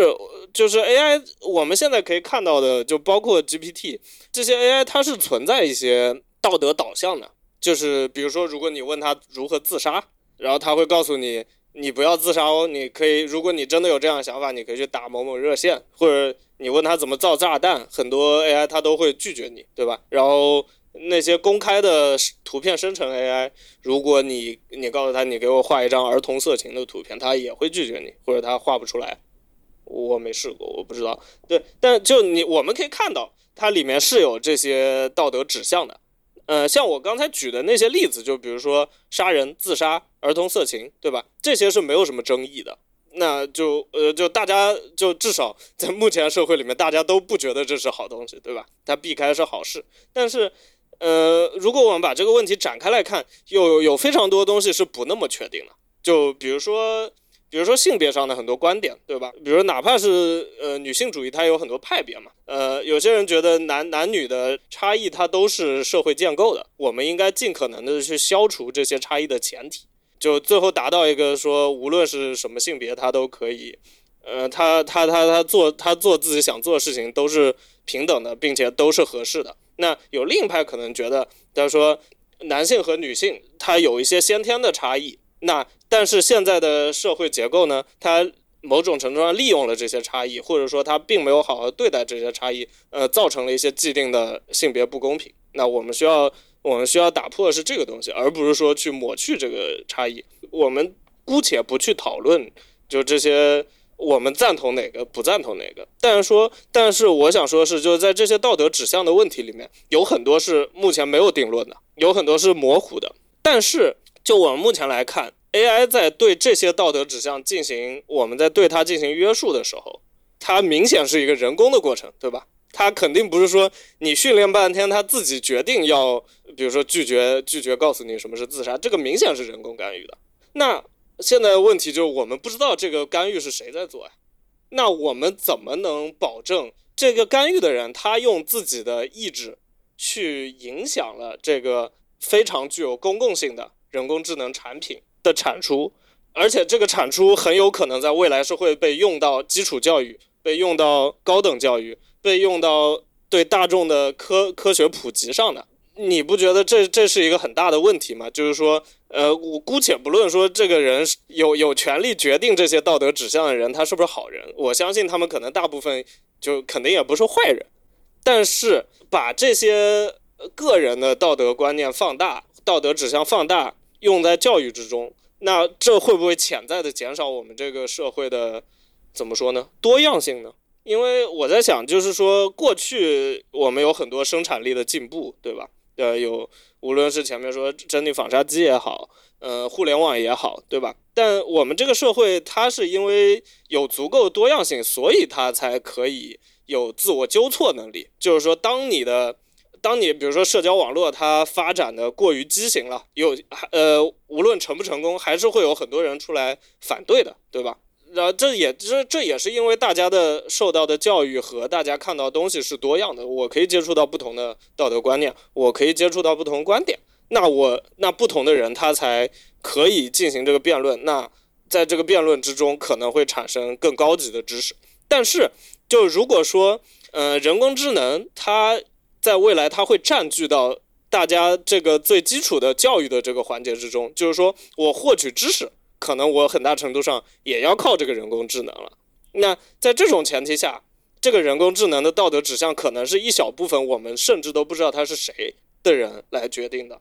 那我觉得这个难道不是一个很大的问题吗？OK，这个问题我们分两两个部分来谈啊。就是我听到你上面的这些论述之后，衍我们衍生出来的，我我想到的是两个问题。第一个问题是，那我们觉得初中和高中教材思想道德教育教材的编写，也是几个人在一起就把它做下来了，而且他对这个世界产。对整个社会产生的影响很明确的，可能要比呃 Chat GPT 要大一些，因为它实际上是在对整个这个环境、这个国家当中的后代都在产生影响，而且是在他们的整个三观。还没有完全形成的过程当中就已经介入了。那在这个情况下，你怎么看？呃，编写教材的这些人，他在做这个道德倾向选择的时候，他们的角色是什么样的？呃，我觉得，我觉得这个过程是类似的，但是我觉得就目前来看，AI 的这方面的，你说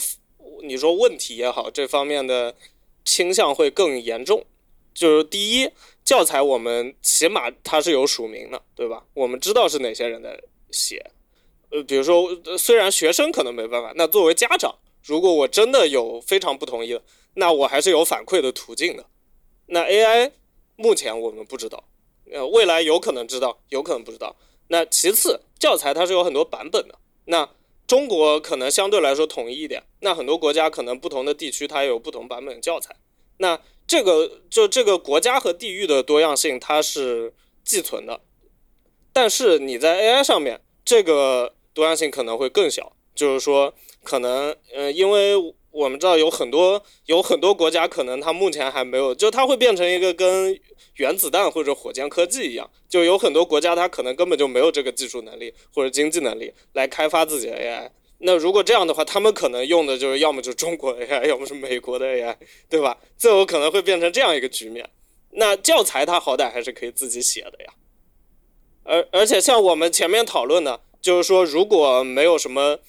如果没有什么特别大的社会格局层面的变化，那很有可能未来 AI 仍然是掌握在几个少数的大公司手里了。对，其实我我我我想说的就是这个，就是我们前面说 AI 对教育的影响，其实这里指的 AI 是笼统的 AI，但事实上可能这个世界的演变就是最终这个 AI 是带品牌的 AI。或者依然是属于大公司的 AI，就是是我们最终在判定，比如某个 AI 它的道德水准是怎样的时候，还是带着公司的标签。就我们还是知道这个 AI 是谁训练的，就我们可能不知道具体这个规则是怎么制定的。就比如说你在 Google 上你搜儿童色情搜不到，你不需要知道是哪个程序员不让你搜到，但你知道是 Google 不让你搜的。那其实可能我们在。用 AI 来进运用到教育当中，其实也是同样的过程。就是你可能，比如说，我们用的是 OpenAI 的 GPT 的一套基于这个 GPT 的一套这个小学教育吧。假说，假如说有这么一个工具，那这个工具其实我们也知道它是 O OpenAI 开发的。换言之，它的道德标准其实就是。OpenAI 的道德标准，或者说 OpenAI 认为的公众的道德标准，就又回到了我们的前面说到的那个观点，就它其实也还是没有脱离我们现在的这个。这个这个这个所有的这一切我们的行为准则，比如说现在互联网你不能搜儿童色情，不能搜乱七八糟血腥暴力等等，其实这也是各个国家法律以及公序良俗约定俗成的东西嘛。这些大公司也只是遵循了这些守则。那我觉得可能 AI 也是一样的，就它只是用于教育而已。但事实上，它的公序良俗或者它的那个道德的判定的点，也依然是遵循了我们现在的这套社会规范。我觉得。很可能会是这样，因为你刚才有举到一个例子，我其实想到另外一个例子，就是教材这个事儿。我们刚才说的例子不就是教材吗？对，就是教材。我想到另外一个例子，就是比如在日本。右翼的观点就是，比如说否定南京大屠杀，或者是鼓吹军国主义的那帮人，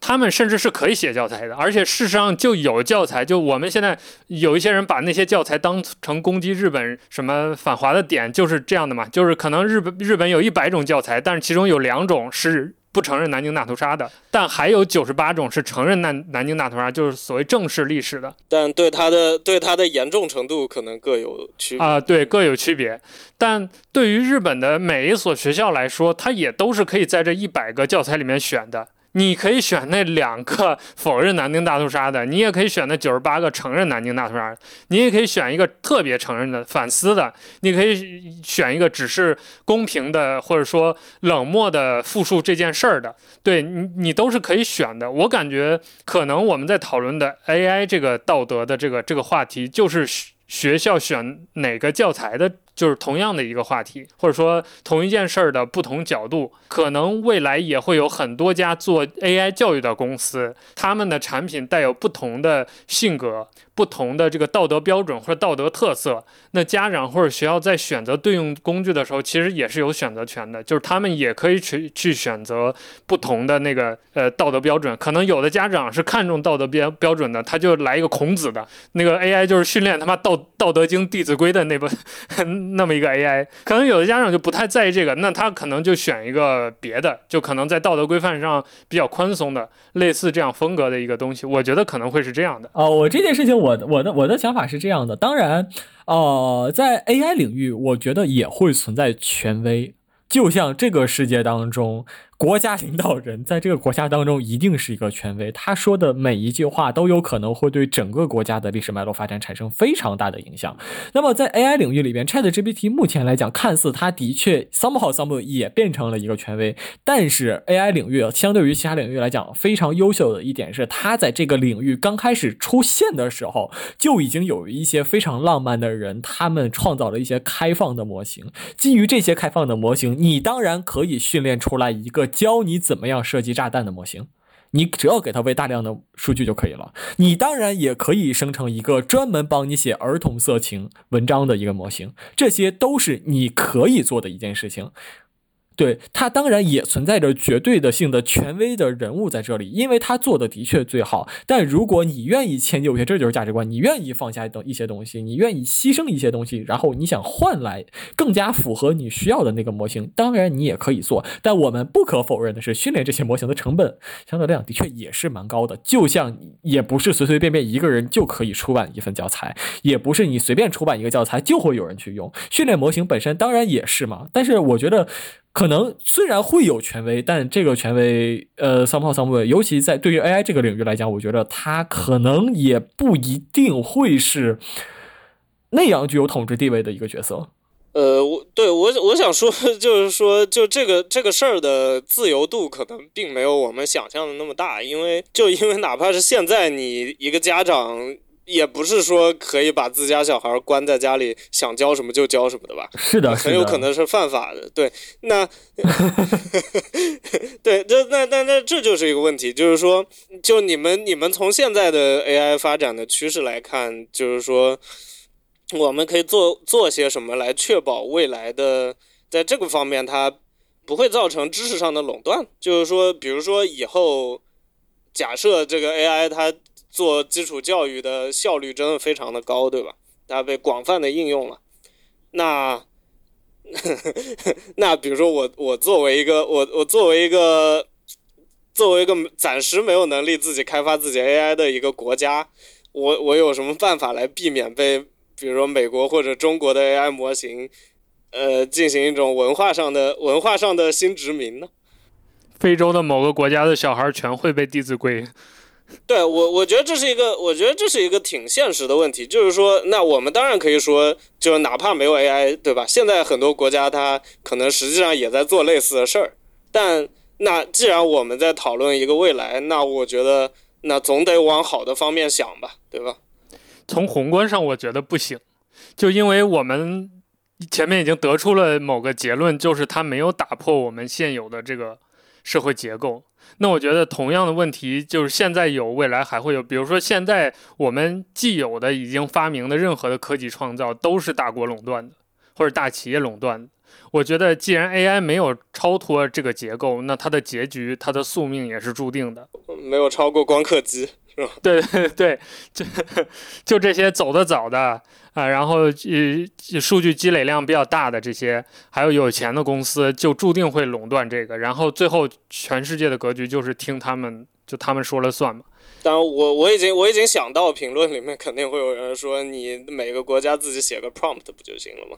呃，那不是那么简单的，就是首先它没有那么简单，当然它也没有那么难。就像前一段时间那个啊，LMSYS 他们出的这个呃一个开放的 Chat GPT 的一个模型，它是基于 Facebook 做额外的训练，它只花了三百美金的这个成本，就训练了一个达到 Open Chat GPT 百分之九十效果的这样的一个模型吧。这个新闻相信它这个怎么量化出来的？我我很好奇。呃，它是这样的，它这个有点类似于图灵测试，就是你图灵测试怎么把它算换算成百分比呢？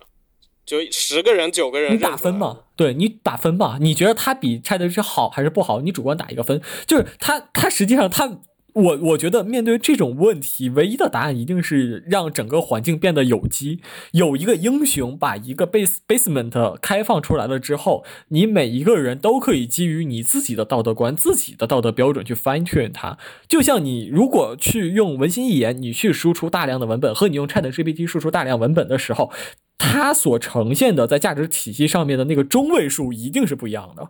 哎，我我觉得我们可以讨论另外一个话题啊，就你们觉得 AI 是民主的吗？我想到这个是因为和类似的有一个东西就是互联网。我们之前有说过，比如互联网是民主的，或者是 smartphone 是民主的，就是它赋予了人。我们说一个东西民不民主，其实就是有没有赋予个体更多的权利嘛。或者给个体个体更多的幸福感。那我们之前的主流的话语权，通常主流的话语通常会认为，呃，互联网是民主的，因为它让更多的人能说上话了，能表达自己的观点，或者能创造内容。但事实上，我们从结果来看，至少目前的互联网是越来越不民主的，因为就是我们前面说了很多遍的，它的资源、它的话题导向。都是集中在某些大公司手里的，就是它事实上并不是一个至少我们理想的当中的开放的互联网网或者民主的互联网。那我觉得 AI 就在重新面对这样的问题。就理论上，我们今天有这样一个讨论，也是原因之一，就是社会上有一些说法或者一些观点认为，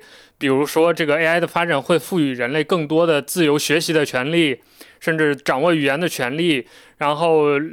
涉及各方面知识的权利。但事实上会不会这样呢？我觉得这这个这个这个问题是个挺值得思考的问题。我觉得关于互联网民不民主这个问题，其实是一个相当相当复杂的问题。就是说，嗯，就很多人他会怀念那个互联网的早期年代嘛。就是说那个时候，比如说大家都会做自己个人网站，对吧？就比如说，然后当时也也没有就各种公司，比如说反爬虫啊什么，就各种你要注册才能看啊之类的。就以前也没有这种东西，对吧？大家都可以自由创作。但我们不可以忽视的是，就那个时候能接触到互联网的人是非常少的。就是你可能本来就是一个精英，你才可以接受到这个，呃，让我们觉得非常 非常民主、非常非常自由，然后氛围非常好的这个互联网。在那个时候，它并不是普通人他可以接触得到的。而到了普通人可以接触到互联网的时代。可能我们就会注意到，像 Twitter 啊、Facebook 啊这种大的平台就开始出现了，也是某各各方面博弈的成果吧。就因为，就比如说普通人他他自然想用成本更低的方式来访问互联网，对吧？就我觉得也没也没有办法去责怪这个东西。但是就事实上就是说，比如说现在上网的人，那当然比二十年前多非常多，对吧？甚至是可能世界上超过一半的人口。都可都可以某种程度上在使用是互联网，但是这个时候流行的可能就是比如说抖音，流行可能就是 Twitter，那这样的平台了，那它的自由度自然是不如以前，但它普及度比以前要高了，对吧？那我们就很难讲，你你在这这这样一个复杂的问题里面，你就很难说，呃，我给两个分别打一个分，看什么情况更民主，那我觉得就不是那么一个简单的问题了。那对于 AI，我觉得，我觉得它迟早也会面临这样的问题吧。但我能立刻想到的，可能是一个经济问题，就是，呃，据我所知，现在 OpenAI 它跑那个 GPT 是非常非常烧钱的，对吧？嗯，就可能，比如说每秒可能都要花几万美金那样，有这样吗？我记得是每天几万美金，每天三万还是几万？对，就是他很有可能每一天都会花掉大量的钱来维持他这样的一个运作。那就这甚至还是目前只有少数人才能用上 GPT 的这个情况，对吧？那比如说，如果当我们在考虑这个 AI 技术的普及性的时候，那我们是不是可以预见在未来可能也会发生？我觉得这个问题很像区块链，就是就当年大家对于区块链也是赋予了很多理想主义的。幻想的，对吧？就觉得它可能会呃打破一些货币垄断啊，或者比如说它它是不可篡改的嘛，对吧？我们可以利用这个特性来做很多事情。但是后来发现，就大家发现，就来运行区块链这件事情，就是你需要花费大量的就巨量的算力，就导致你用这个东西很难在它的成本范畴内做任何有意义的事情。就比如说，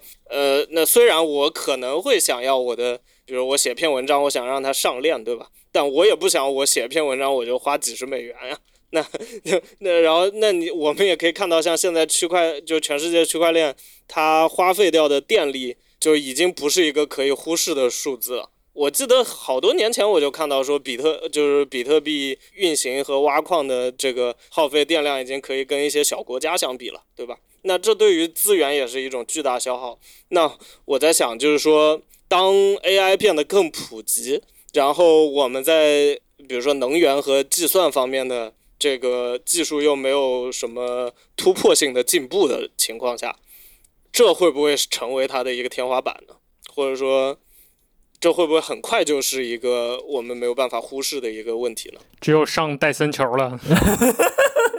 我我我倒觉得还好，我可能我我我真的觉得这件事情上面还好。我们我们对 AI 的期待是什么呢？这取决于我们希望它能够成为什么样规模的一个产品。因为就比如说我，如果我们在考虑把它投入基础教育的话，那肯定。需要用到这个 AI 的是相当一部分的人口了，但呃，如果现在把它投到基础教育，它的用户会比现在 OpenAI 总用户量会多吗？我觉得非常明显吧，除除非你只讨论美国的中产阶级小孩儿。呃，不，我们不讨论美国中产阶级，比如说美国的所有的孩子，百分之八十五都可以用到这样的一个产品，而且是在他们上课期间，上某一堂课期间，比如说我们要解决和语言相关的问题，那是上作文课期间，你会使用到这样的一个产品，这个时候所产生的用量会比全世界用 O N N P A I 产品的这个用量会多吗？我觉得那必然是要更多的呀。你要想，就是如果小孩需要用，他们的家长和老师不可能不用吧？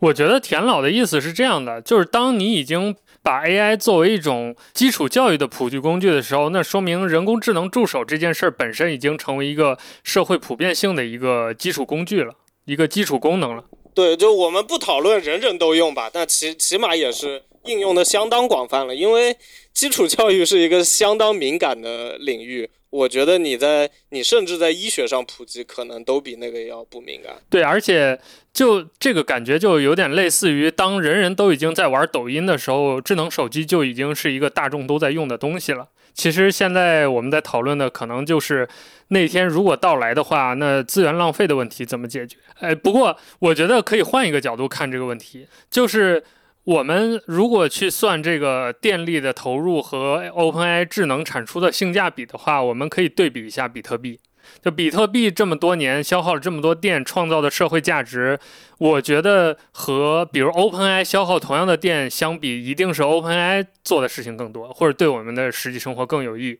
所以，既然已经被比特币霍霍了，霍霍了这么些年。不如我们再让把这些店接下来拿给 OpenAI 霍霍。我操，AI 链啊！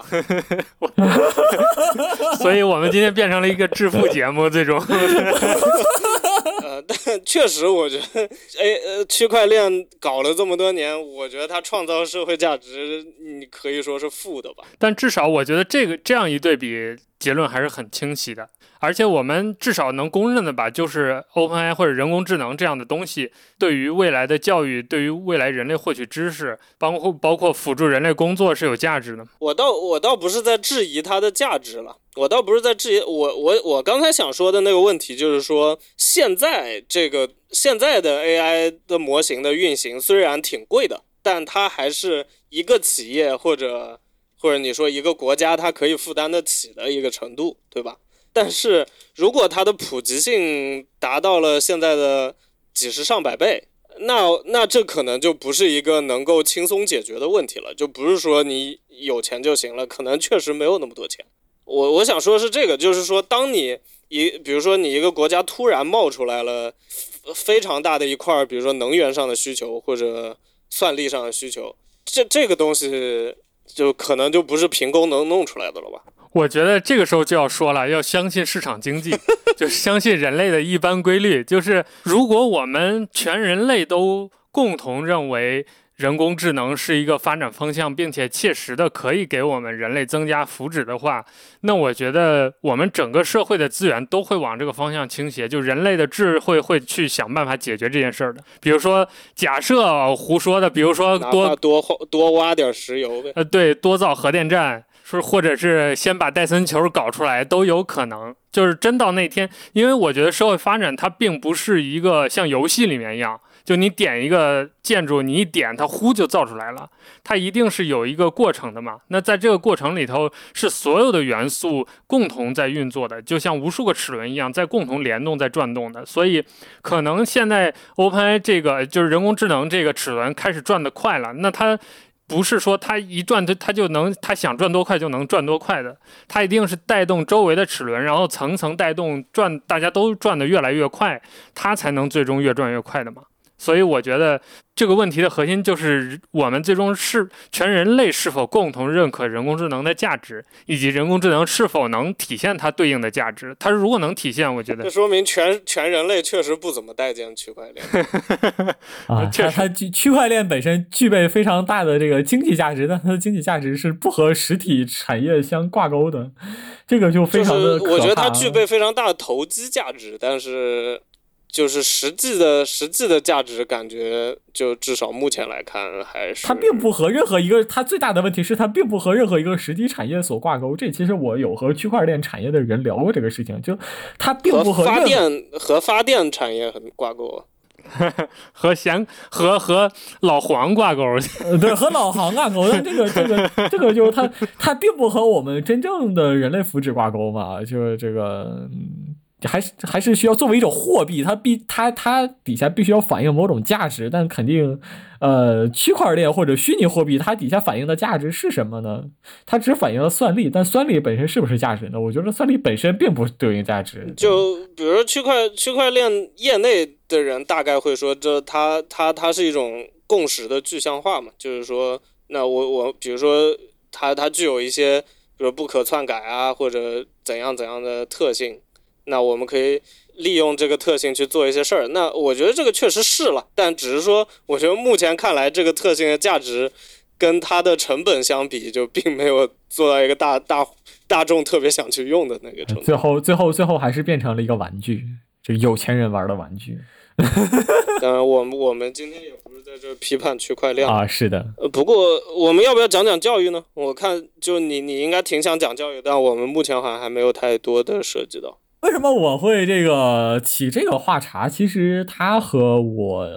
早期对于教育系统这些工作人员的观察是有很大关系的。因为我和老师走的比较近，我经常和他们会聊一些很 personal 的话题。然后我所抓到的，包括我在上大学的时候做教育实习的时候，包括我和我所有的这些老师进行沟通交流的时候，我能够发现最大的一个特征是职业简单。那么，在这些职业倦怠，就是你做了一年、两年之后，你所产生的那些职业倦怠，进而的就会产生一些非常消极的情绪。中国的教育体系和国外的这种教育体系，它或者说所影响的。产生这个整体社会氛围相对来讲是不太一样的，就是我们中国的教育体系不那么强调这种专专业性，就是你要尽量不把个人情感带到教育现场当中。但是我们中国的这种教育系统，其实它会强调，比如说，哎呀，什么春蚕到死丝方尽，蜡炬成灰泪始干这一种，是吧？或者说他会更加强调的是，你要你要饱含热情的去做这些教育，就是他会要求你把个人情感带进去。那在这个情况下，相当随着一个老师他的年份变多，他在没有走出那个瓶颈期、看破红尘的，或者说在他评上了高级教师职称之前，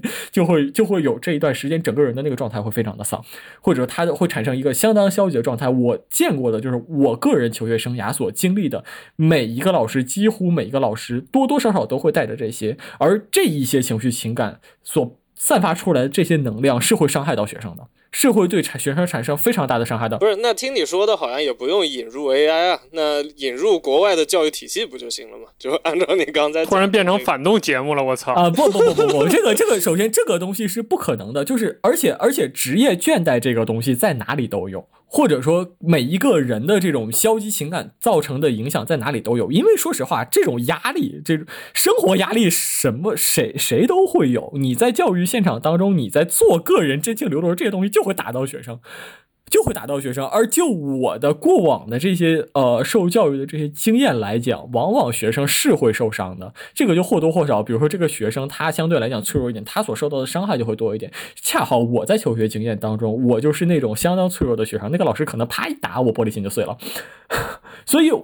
我我的整个求学经历当中，就基本上是一个玻璃心不断碎掉的过程。所以，我对这种话题会相当的有感触。就是如果我们的教育现场当中，教育者，我们把教育者他的负担卸下去，我们把教育者他他的认知负担卸下去，他从一个主导教育的人变成一个辅助监督性的角色，而整个教育过程就是知识传授的过程。我们先不说这种三观塑造，就是知识传授的过程，把它变成一种中性的过程，就是说游击。由机器来讲，这个时候就是呃，我们可能说啊，那你也可以用翻转课堂，我们也可以用不可可以用什么？但是这种传统的这种翻转课堂，它非常欠缺的一件事情，它不可能需要解释一下翻转课堂，因为就哦，我连我都不知道这个。OK OK，好的，这个这个我们来解释翻转课堂是什么。翻转课堂它在做的事情实际上是呃，它我们传统的教育不是老师上课把课讲完了之后啊，我们再去做作业嘛？但是翻转课堂的意思是学生回家。他的时候，先自己把课学了，然后有就是有那种公开课呃，像慕课一样的东西，然后你自己去把这些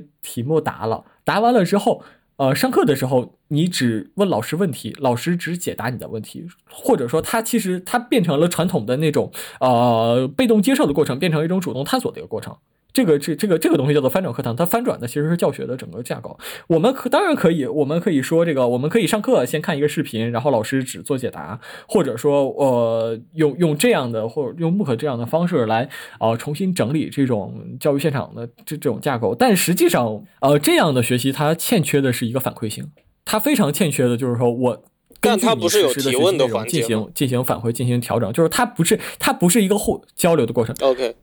就你的意思是，它没有一个实时的反馈，对吧？对，它没有一个实时的反馈，而且 Still 它没有很 personal。但是，呃，一个一个人工智能的系统，它能够带带来的好处是什么？就是每一个人都会得到一个类似于家教一样的一个角色。这个反馈是只给你的，这个反馈是只面向你的，是面向你的学习过程的，它是根据你的进度独特去设计的。它极大的解放了一个老师需要做的这个工作量，就是老师你可能只需要辅助介入一下，你看到了什么地方真的走向了一个比较哑败的过程，比如说你的人工智能开始教孩子怎么样做炸弹了，这个时候你可能需要介入一下，我们扣回去。你不但你不觉得这个的职业倦怠可能会来得更猛吗？就像怎么说呢？他就会变成一个这个老师。会变成一个安检员一样的角色。安检员，我相信你也见过的，他们是什么样的工作状态？我相信你也是见过的。而且，就这就会涉及到另一个问题：那如果老师变成一个类似安检员的角色的话，那我们要如何去？我们要如何来制定他的职业准入标准呢？就如果比如说，如果他真的跟现在读师范那样，他受到那样的训练，然后完了之后他只做一个安检员的话。你你不觉得这个事儿感觉不是很可操作吗？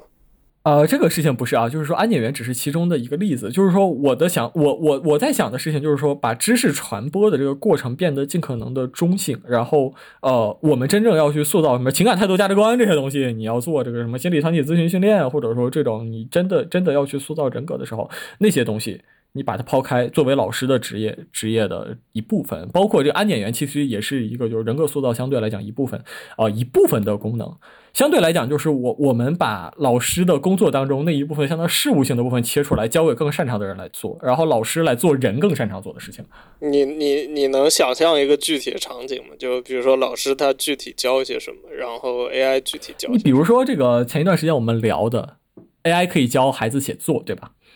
啊，可以教孩子写作，当然，当然啊，可以做，比如说像这个数学方面的这些训练。你让你让你你让一个 AI，哪怕他所谓的一个 AI，他已经答了成千上万道题了，做了成千上万次学生的训练，他批了多少卷子之后，他依然还可以非常快乐说：“哎，你做的真棒。”虽然这种东西它非常的没有情感，但对于学生来讲。你接受到这些信息的时候，它依然都是积极的，就是你可以做做成一个呃一路向上积极反馈的一个不知疲劳的这样的一个过程。你学生也可以没有芥蒂的无限制的去发问，因为你面面对的那个人，他就是一个不知疲倦的人，他他也没有生活，对吧？但啊、你比如说我们再去真正的去做这种呃人格塑造的时候，什么什么是人格塑造？呃呃，比如说我们真的想要教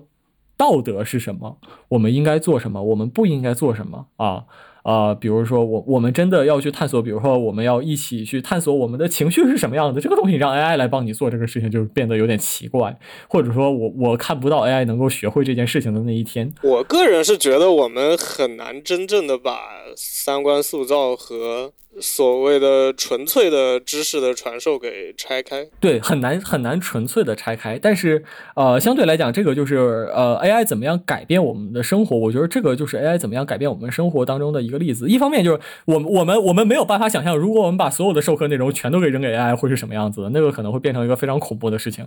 哪哪里比较恐怖？就是这个。如果 AI 它的它它它是那样的一个状态，就我们现在看的那样一个状态，它教出来的孩子可能会变成什么样？我我很难用言语来描述它，的而且就是，而且说实话，我觉得我很难想象，就比如说他如果类似这样的教学过程真的实行了，他会教出什么样的人？我只觉得肯定会和我们现在很不一样就是了。那到底是好的不一样还是坏的不一样，我就很难讲。对，是会和我们现在很不一样。对，这个就是我花定的花定的一个类似于哆啦 A 梦的架空世界的这样这样的一个范围。这个就是我也会觉得很困惑，所以我会把我把这个问题带来了。我我我会和各位聊一下。就假设我们进入到了这样的一个科幻场景里边，然后真的是人类变成了一个辅助性的角色，然后呃 AI 变成了一个主要的教育角色，然后由 AI 比如说来教孩子们怎么样阅读，然后教我们怎么样写作，甚至 AI 特别擅长教孩子怎么样编程，教孩子怎么样做数理逻辑推理这些东西，如果全部都是由 AI 来教的话，那么孩子会变成什么样？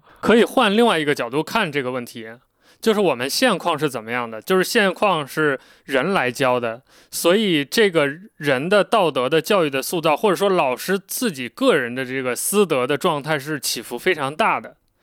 就是我们也见过嗯对我们人生当中，呃，非常有启发或者值得我们尊敬的老师，也见过王八蛋老师。就是事实上由人组成的这个老师队伍，他的状态是他的这个光谱是覆盖范围非常广的。但我觉得可以确定的一点就是，如果让 AI 来做这件事儿，它的那个道德光谱一定是非常集中的。它可能是某一个均值靠上，就它会出现一种温吞水的状态，就是它不会他不一定会有那种天才般的老师，但是他一定 AI 教出来的学生或者 AI 老师的状态一定是一个还不错的人，至少是一个好人。我觉得会这样，就可能每个人面对的都是同样的好人，但是我觉得细说可能又有变化。比如说，你还 AI 也是可以有性格的嘛，就你甚至可以生成随机生成一些 AI 性格，有活泼的老师，然后也有不活泼的老师，然后有比如说特别善、呃特别古板的老师，然后也有特别现代的老师，都可以。但我觉得他的道德底线是能守住的，这可能是他比人类的一个优势。就 AI 可能相对更不会出现王八蛋老师。但我我刚才在想的是，恰恰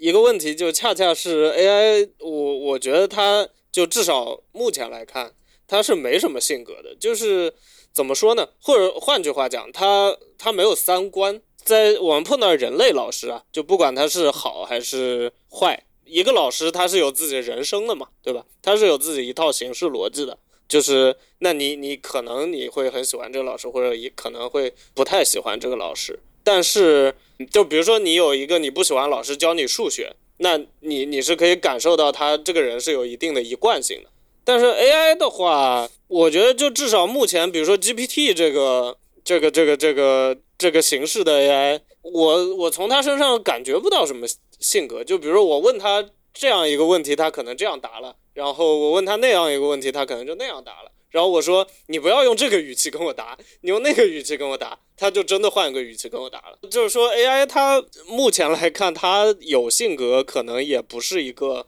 不是一个就是特别稳定性，像人类的三观一样的东西。我我在想，就是这这个对于知识会有什么影响？我不敢说啊，毕竟我确实对这事儿也不专业。但是那我在想，这会不会影响到我们的下一代对于人？对于其他的人类的感知呢？那我们我们生长的环境里面，我们没有跟 AI 这样的机器打过交道，那我们会接触到各式各样的人。那我们在接触到一些新的人的时候，那我们自然也会有自己判断，就我喜欢什么样的性格的，我不喜欢什么样的性格的。那如果他生长在就是你刚才描述的那种教育环境的话，会不会在这个角度上，他会变成一个对人比较钝感的状态呢？就是就像比如说，可能有些。很多语言里面没有大舌音、小舌音，对吧？以这些语言为母语的人去学大舌音、小舌音，他根本发不出来。或者甚至，比如说，你知道有些地方人，他他的那个方言里面没有呢和了是没有区别的，他别说发出来，他甚至听都听不出来。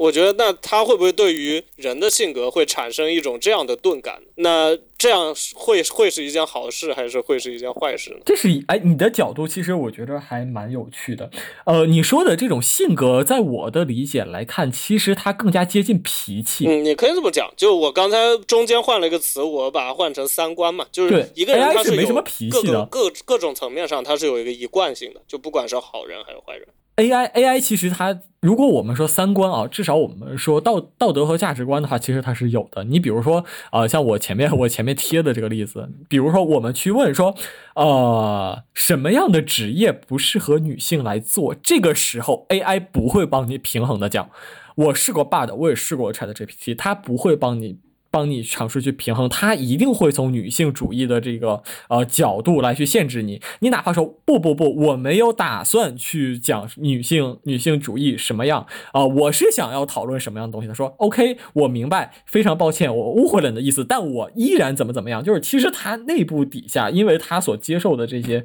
呃语料资源，他依然会呈现出来一个道德体系，依然会呈现出来啊一个。价值对，但那个是非常怎么说呢？非常集体智慧的一种三观吧。而且我我觉得，就这这都不涉及这种怎么说呢？就是实际的道德问题了。你比如说，我让你去模模仿某某人说话，你可能就根本就模仿不出来，对吧？但我让 AI 去模仿，它可能就还真帮你模仿一下，还模仿挺像。那这个就是人的区别呀，就是，所以我我想说的是这个层面的，就是说性格或者说三观也好，这个一贯性也好。但我对 AI 的理解是，它所和我们进行相处的状态更加接近于，就是我那篇文章里讲的，它更加接近于职场当中的一个专业状态。对，就老板怎么说，老板怎么是，然后这个也没有什么脾气，也不会把个人的情感带到里边。我的工作就是我的工作，我就是把我的 shit 淡掉。然后或者或者可以这么讲，就是说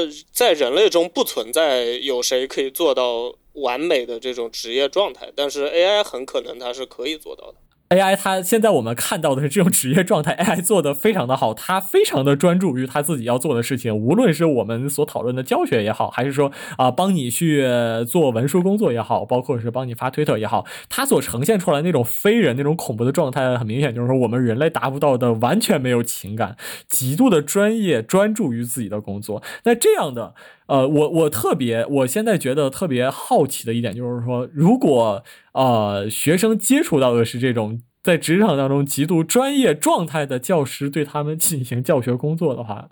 学生会变得木讷吗？或者说，学生他也会习得这种专业性？并且以此为延伸，让他之后的职场的这种工作当中也能够呈现出类似的状态。那就是说，相当于我们开发了 AI，为了把我们的下一代教育的更像 AI，而不是更像我们自己。哎，但是我觉得罗老刚才说那个思路是可以的，就是一方面这些知识性的教学，你本身从技能上来说，人类就是不如机器的，不如就完全撒手交给机器。但另一方面，人的价值或者人的优势、人的作用是提供人本身。就是那些人与人交往、人和人之间的情感的表达的部分，是只有人和人之间能产生的。那可能未来老师的角色就他的重心就不一定是知识的教授了，而是比如对于学生的陪伴和关爱。可能比如说，同样多的教师，原来大部分他的资源和他的心智都投入在教学工作当中。那未来新的教师的角色，可能就是陪伴，比如说解决学生的一些情感问题，或者在学生和机器一起学习的时候，他完成一个陪伴者的角色，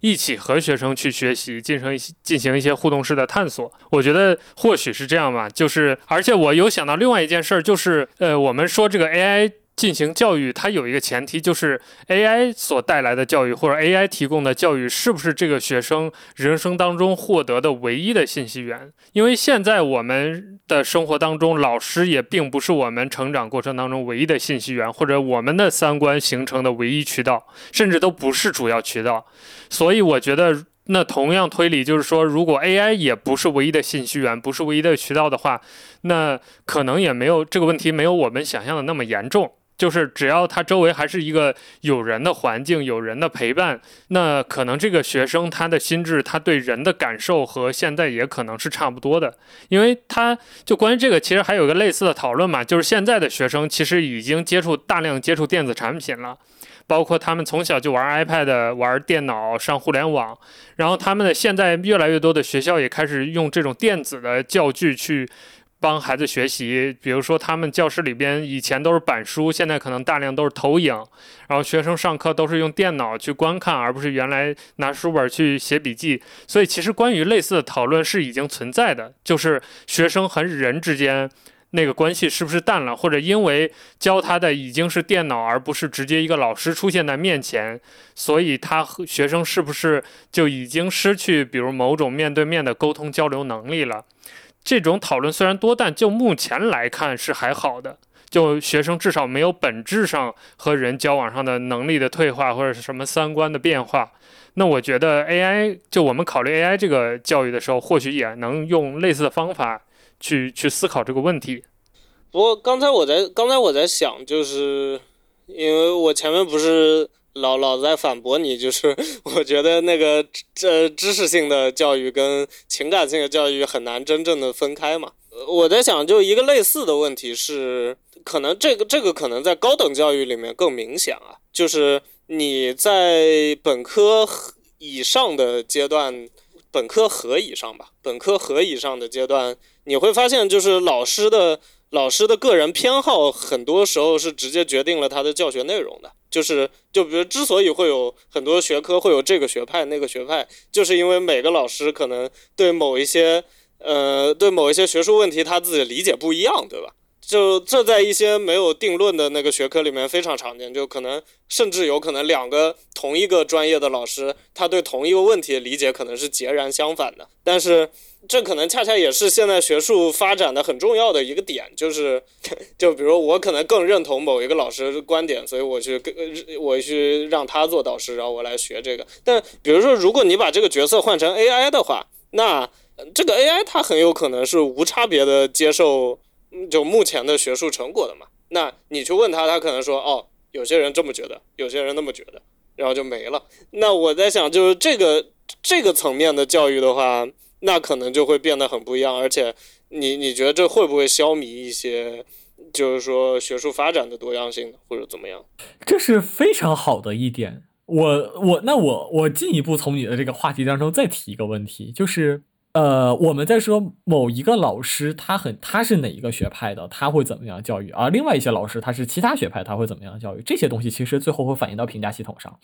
呃，我们说的再具体点，其实它最后会反映到期末考试上。对，但比如说你如果是本科以上的话，他很有可能就不是呃不是打分了，他可能就是比如说你会有答辩，对吧？对，或者或者看你比如说你的文章发表情况，对吧？他可能这个评价体系也更那个一点。对，它会它会反映到评价体系上。我们说的最粗一点，就是我们中国啊，我们说中国，中国的话，它就是那个老师出的那张卷子，如果你答的他看不上了，对你答的他看不上了，他他可能会。Somehow somehow 有可能就会对你的成绩产生影响，包括在你所说的这个毕业论文答辩的时候，如果你说的这个事情他真的被一个老师看不上了，你你 somehow somehow possibly 那个人是有情感的，你可能就会受到影响。那么呃，在 AI 的场景下，如果他能够以一种相对平衡、公平、不带这种价值判断的方式对你的学习成果做出评价，并且在授课的过程当中就能够平衡各方的观点，给你输出一个相对来讲比较中立的呃这种论述的话。这样的，无论是这样的诚信信息的方式也讲，还是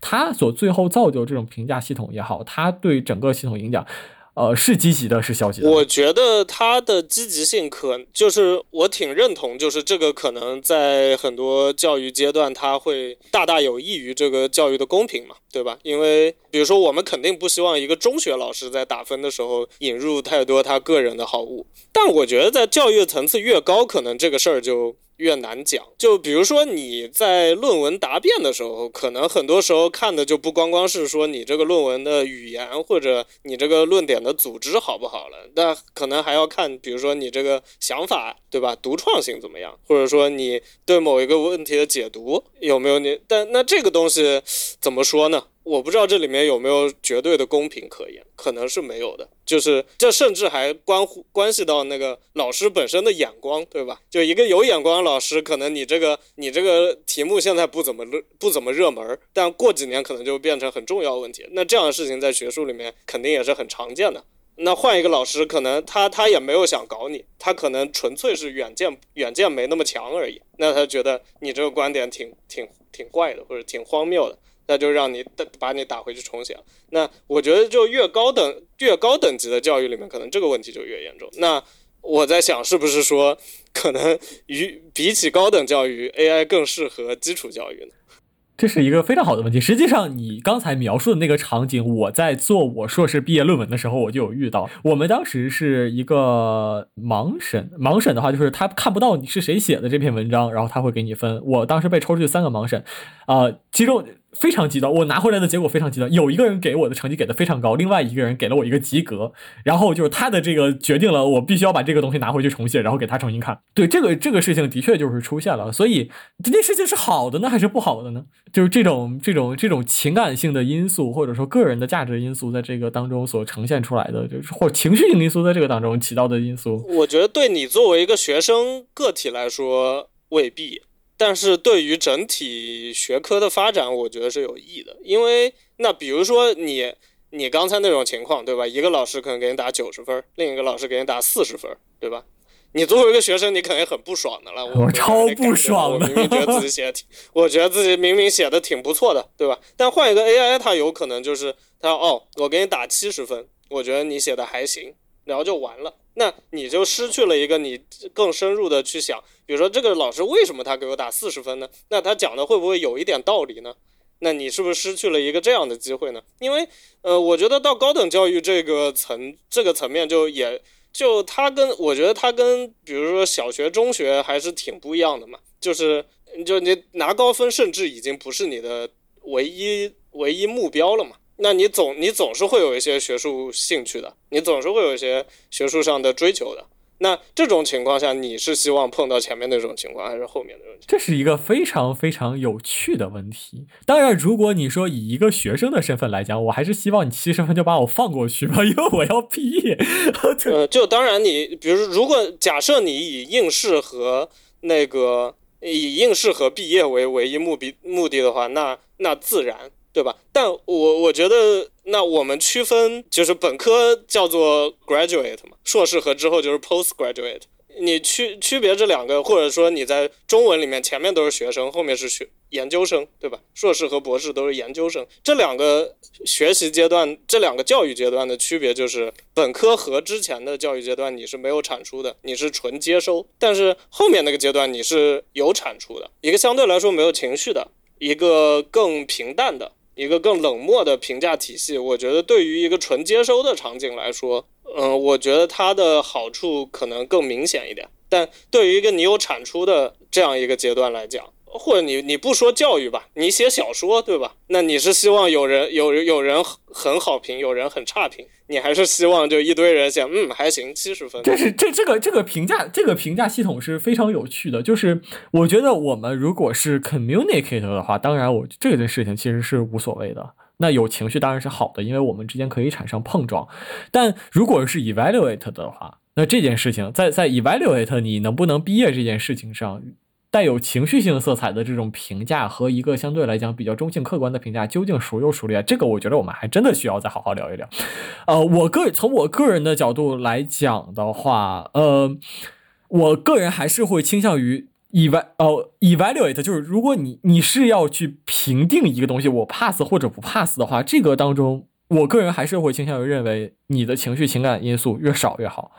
对，因为它涉及到利益嘛。我是我是觉得，就是教育的层级越高呢，你这两件事儿就越难拆开。就像比如说很多国家，很多国家，你的那个毕业答辩其实就是，呃，其实是以演讲的学术演讲的形式的嘛。就你要你要做的不仅仅是给别人打分，你是要说服你是要说服在场评委的。我觉得就这个也是怎么说呢？就呃往大里说，就它不光是你的水你的学术水平的那个 evaluate 了，它 evaluate 很多也是你自己的表达能力，你如何组织自己的研究成果的能力，对吧？它是一个很综合的东西。所以我其实对于说这个事儿到底好不好，我也没有什么特别。强烈的意见，我也没什么特别的想法，对我也没有什么特别的想法。呃，对，但我我只是我只是想说，就是很多技术乐观主义的角度，就包括那个，包括你前面提到然后那期节目里面，他们也讨论过，就是很多人在讨论 AI 到底能取代人类什么工作的时候，他往往倾向于说，嗯，我们可以把无聊的重复工作和有创造性的工作给区分开，然后。呃，以后 AI 就做前面那部分，我们就做后面那部分。但就现实中几乎不存在什么可以这么容易区分开的。我觉得创造性工作是这样，可能教育也是这样。不过，我觉得教育这个问题还涉及一个很重要的点，就是它是具有公平性的。它具有评判性质，就是刚才罗老说的那点。所以我有我一直有一个根本观点，就是凡是涉及这种有绝对价值评判或者是绝对呃公平性评判的东西，人类都是根本上不如机器的。就就是因为人类有这个情绪、这种情感判断在，就你你你可以想象，如果你的毕业论文给你导师他打回来的理由是他当天跟他老婆吵架了，他心情不开心，所以他看他看所有人的论文都觉得看不顺眼，这种理由其实挺荒谬，但其实就广泛存在于就老师、大学老师对于他学生的指导或者评判上，或者像你说的，可能你是亲 A 学派的，但是他是研究 B 学派的，他就通通给你打回去。但这没什么道理嘛，就从公平性上来说没什么道理。但是机器它可以，就我们可以通过设定规则让它永远避免这样的错误。但是人类是无论如何都不能避免的。所以我从这个角度上是站机器的。而且我觉得这里还涉及一个更玄学的问题啊，就是 AI 到底有没有创造力的问题，或者如何定义创造力的问题。比如田老刚才介讲到的那个例子，我觉得就蛮有意思的，就是因为学术领域有很多学术派别或者学学术观点的分野，往往是取决于个人的，不管是他学术的积累，还是他的兴趣点。那理论上来说，如果 AI 是有创造力的话，那它在寻找这些分歧点的能力上，其实也是强过人类的。就是说白了，就是我们在不不断做是或否的分叉，那个分叉的点被找到了，学术这个这个学术观点就分就有分歧了嘛。那其实 AI 在寻寻找这个分歧点的。过程或者它的能力也是强过人类的，所以我在想有没有一种可能，就是假设我们认为 AI 是有创造力的，让 AI 去当导师，那可能整个这个学术的领域就跟现在完全不是，就是更加百花齐放的一个状态，因为现在全靠人嘛。那其实可能，比如在某一个特定的学术领域里面，区分的派别就那几种，以当世的几个大权威，或者是在世的过世的几大权威为代表。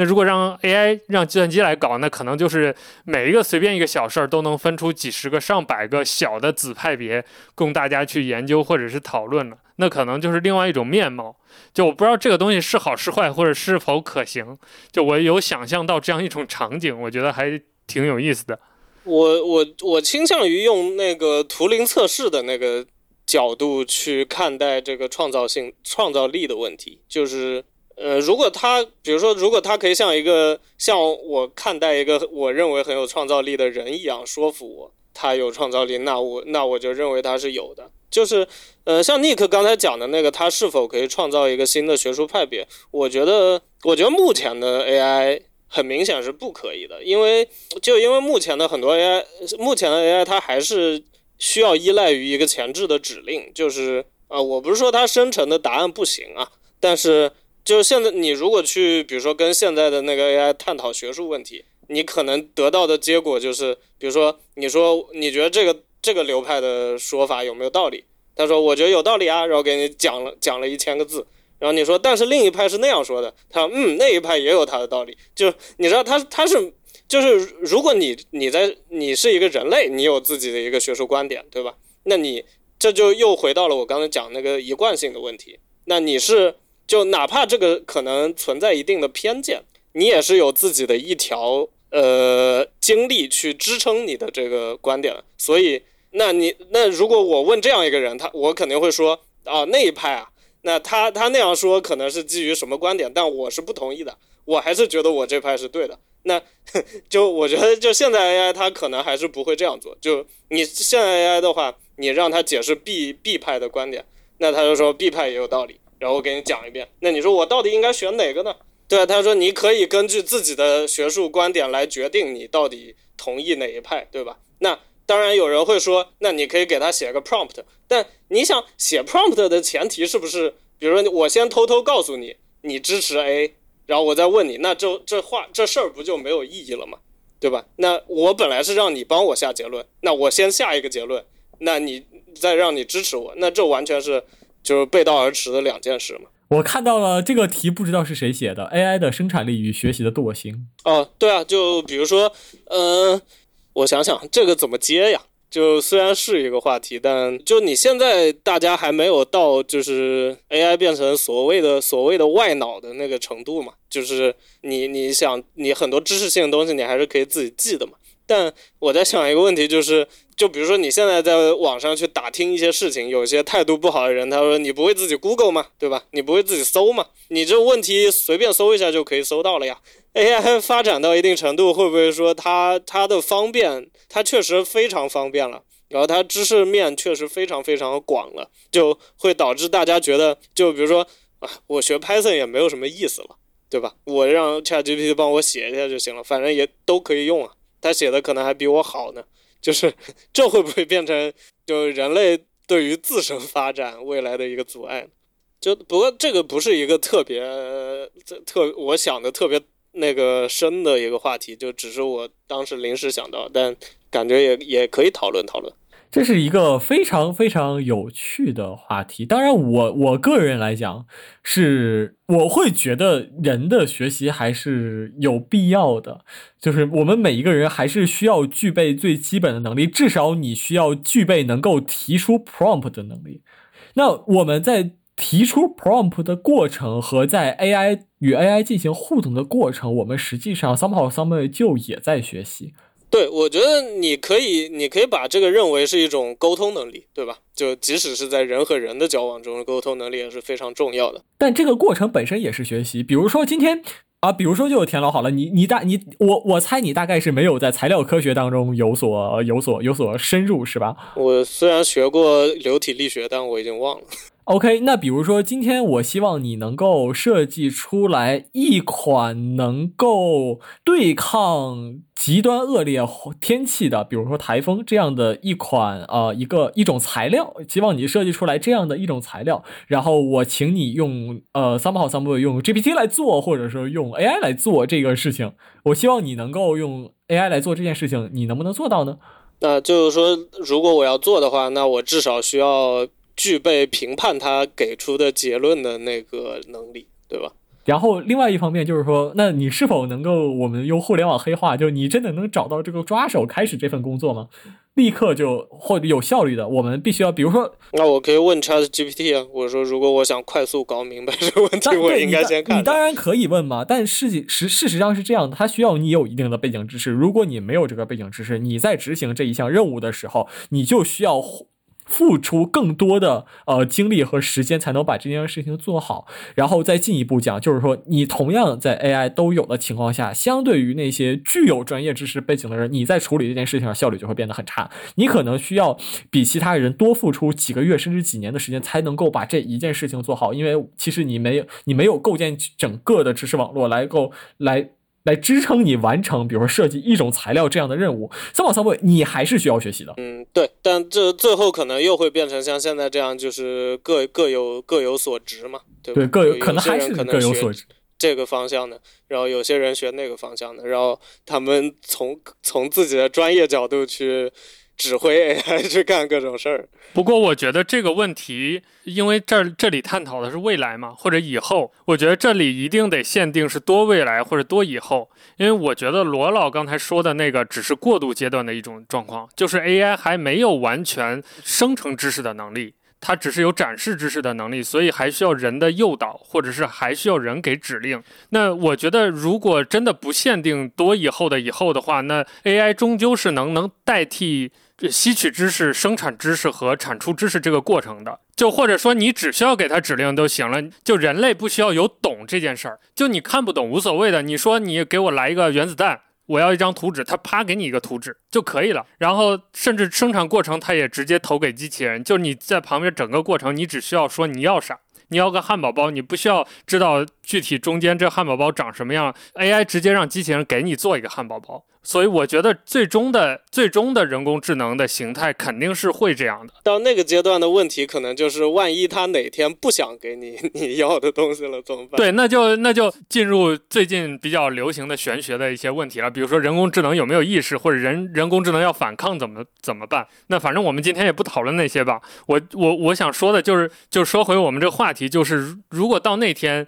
那就又共产主义了。因为我想到这个话题其实是是和前面的。呃呃，我们在探讨就是人类 AI 要不要取代人类劳动这件事儿，其实是紧密相关的。因为我们现在学习知识、掌握这些技能的一个很重要的驱动力，就是我们要劳动。我们要拿这些知知识去转化成某些工作项目或者某些生产成果的，所以我们才有学习知识这个过程嘛。比如说具体来说，学外语这件事儿，即使没有在 AI 这个爆发的时代，其实关于现在，比如说之前 DPL 发展那么快，然后有一些辅助英语学习工具已经发展的很好了，就有这样的讨论了，就是人类是不是还需要学外语？那其实站在那个节点，如果你是出于爱好的学外语，或者出于比如说只是想读懂的状态，你已经可以不学了。就是这个世界上这些翻译工具已经可以满足你那个状态，但为什么要学？第一个是可能你在工作当中你有强烈的需需求去用它；第二个就是你出于爱好的学，就是我要的不是学外语这个能力，我要的是这个过程。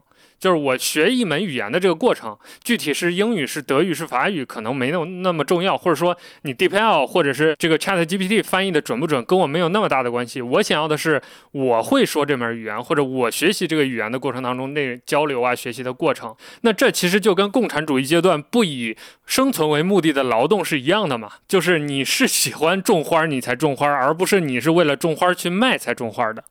所以我觉得这两个问题本质是一个问题。对，我觉得有一个有一个事有一个事情，我们刚才在讨论教育的时候一直一直忘了，就是我们现在讨论教育，它之所以有各种呃怎么说呢，有很多压力，它的来源是我们现在教育不纯粹是为了塑造一个怎么说呢，塑造一个更好的人格，就它不不光光是为了塑造一个更有就是更有知识的人或者更有能力的人，它而是。因为而而很大程度上是为了满足社会的生产需要，对吧？所以，我所以学生他经常会去学自己可能并不感兴趣的东西，然后可能有些专业会更好混，有些专业会更不好混。他这个背后的逻辑其实是，呃，因为社会需要这样的人来从事生产，然后所以学校会有目的的去培养具备这些能力的人。那我在想，就是说，如果我们想的更长远一点，AI 有没有可能打？打破或者颠覆教育的这个层面呢？就是说，或者即使不颠覆，能不能减弱这种倾向呢？就是说，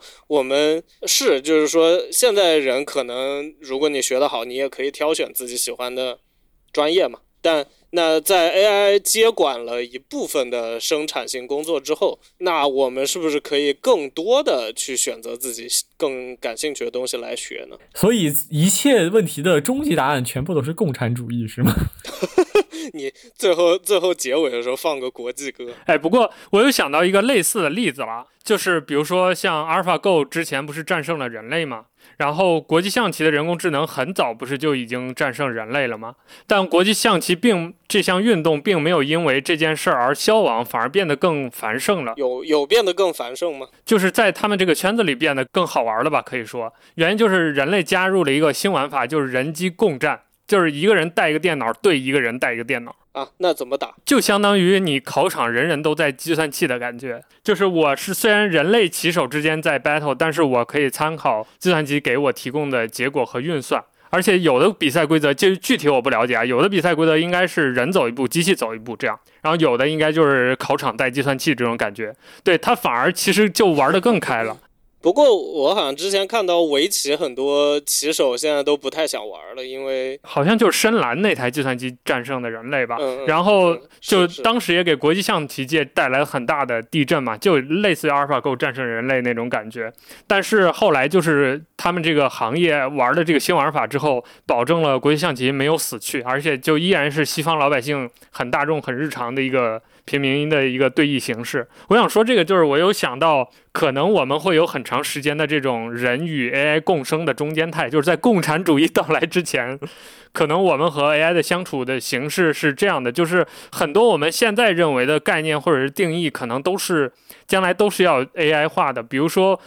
呃，像我不知道怎么写 prompt 问题，未来可能还有另外一个 AI 来辅助你写 prompt。我们现在缺的是拐杖，未来可能拐杖的拐杖都是 AI 了，所以可能也有很多我们现在还没有想到的可能性。就是我们今天没有谈论到的可能性会出现在未来，就是很漫长的可以预见的这个过中间的过渡阶段，可能会是一个，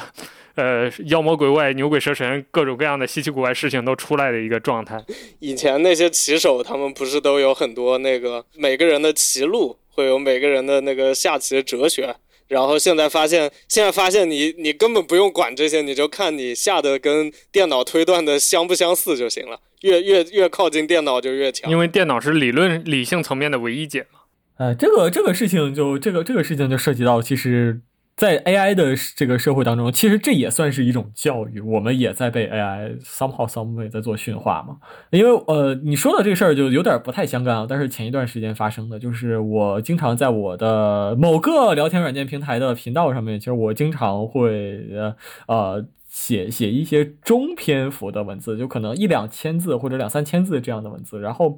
呃，因为我最近一直在练习雅思的英文写作，然后主要在教我的人就是这个 Chat GPT 在教我怎么样写文章。我把我写的一坨狗屎发给 Chat GPT，然后 Chat GPT 帮我改，我再去学习 Chat GPT。虽然我在学的是英文写作，但非常有趣的是，它影响到了我中文写作的风格。然后有一天，就突然冒出来一个人在在跟我说说。你写的这个文章怎么 Chat GPT 文的味道这么重？你你是生成的吗？我说不是啊，是我自己写的呀。但我最近 Chat GPT 已经教我写了好几十篇文章了，多多少少其实我 some some 我也在被 Chat GPT 这个东西在在在驯化，或者我也在被它形塑，在被它教育。无论涉及到我们说这个围棋怎么下也好，文章怎么学写也好，还是我们真正的 AI 如果在进入了教育领域当中，它它它会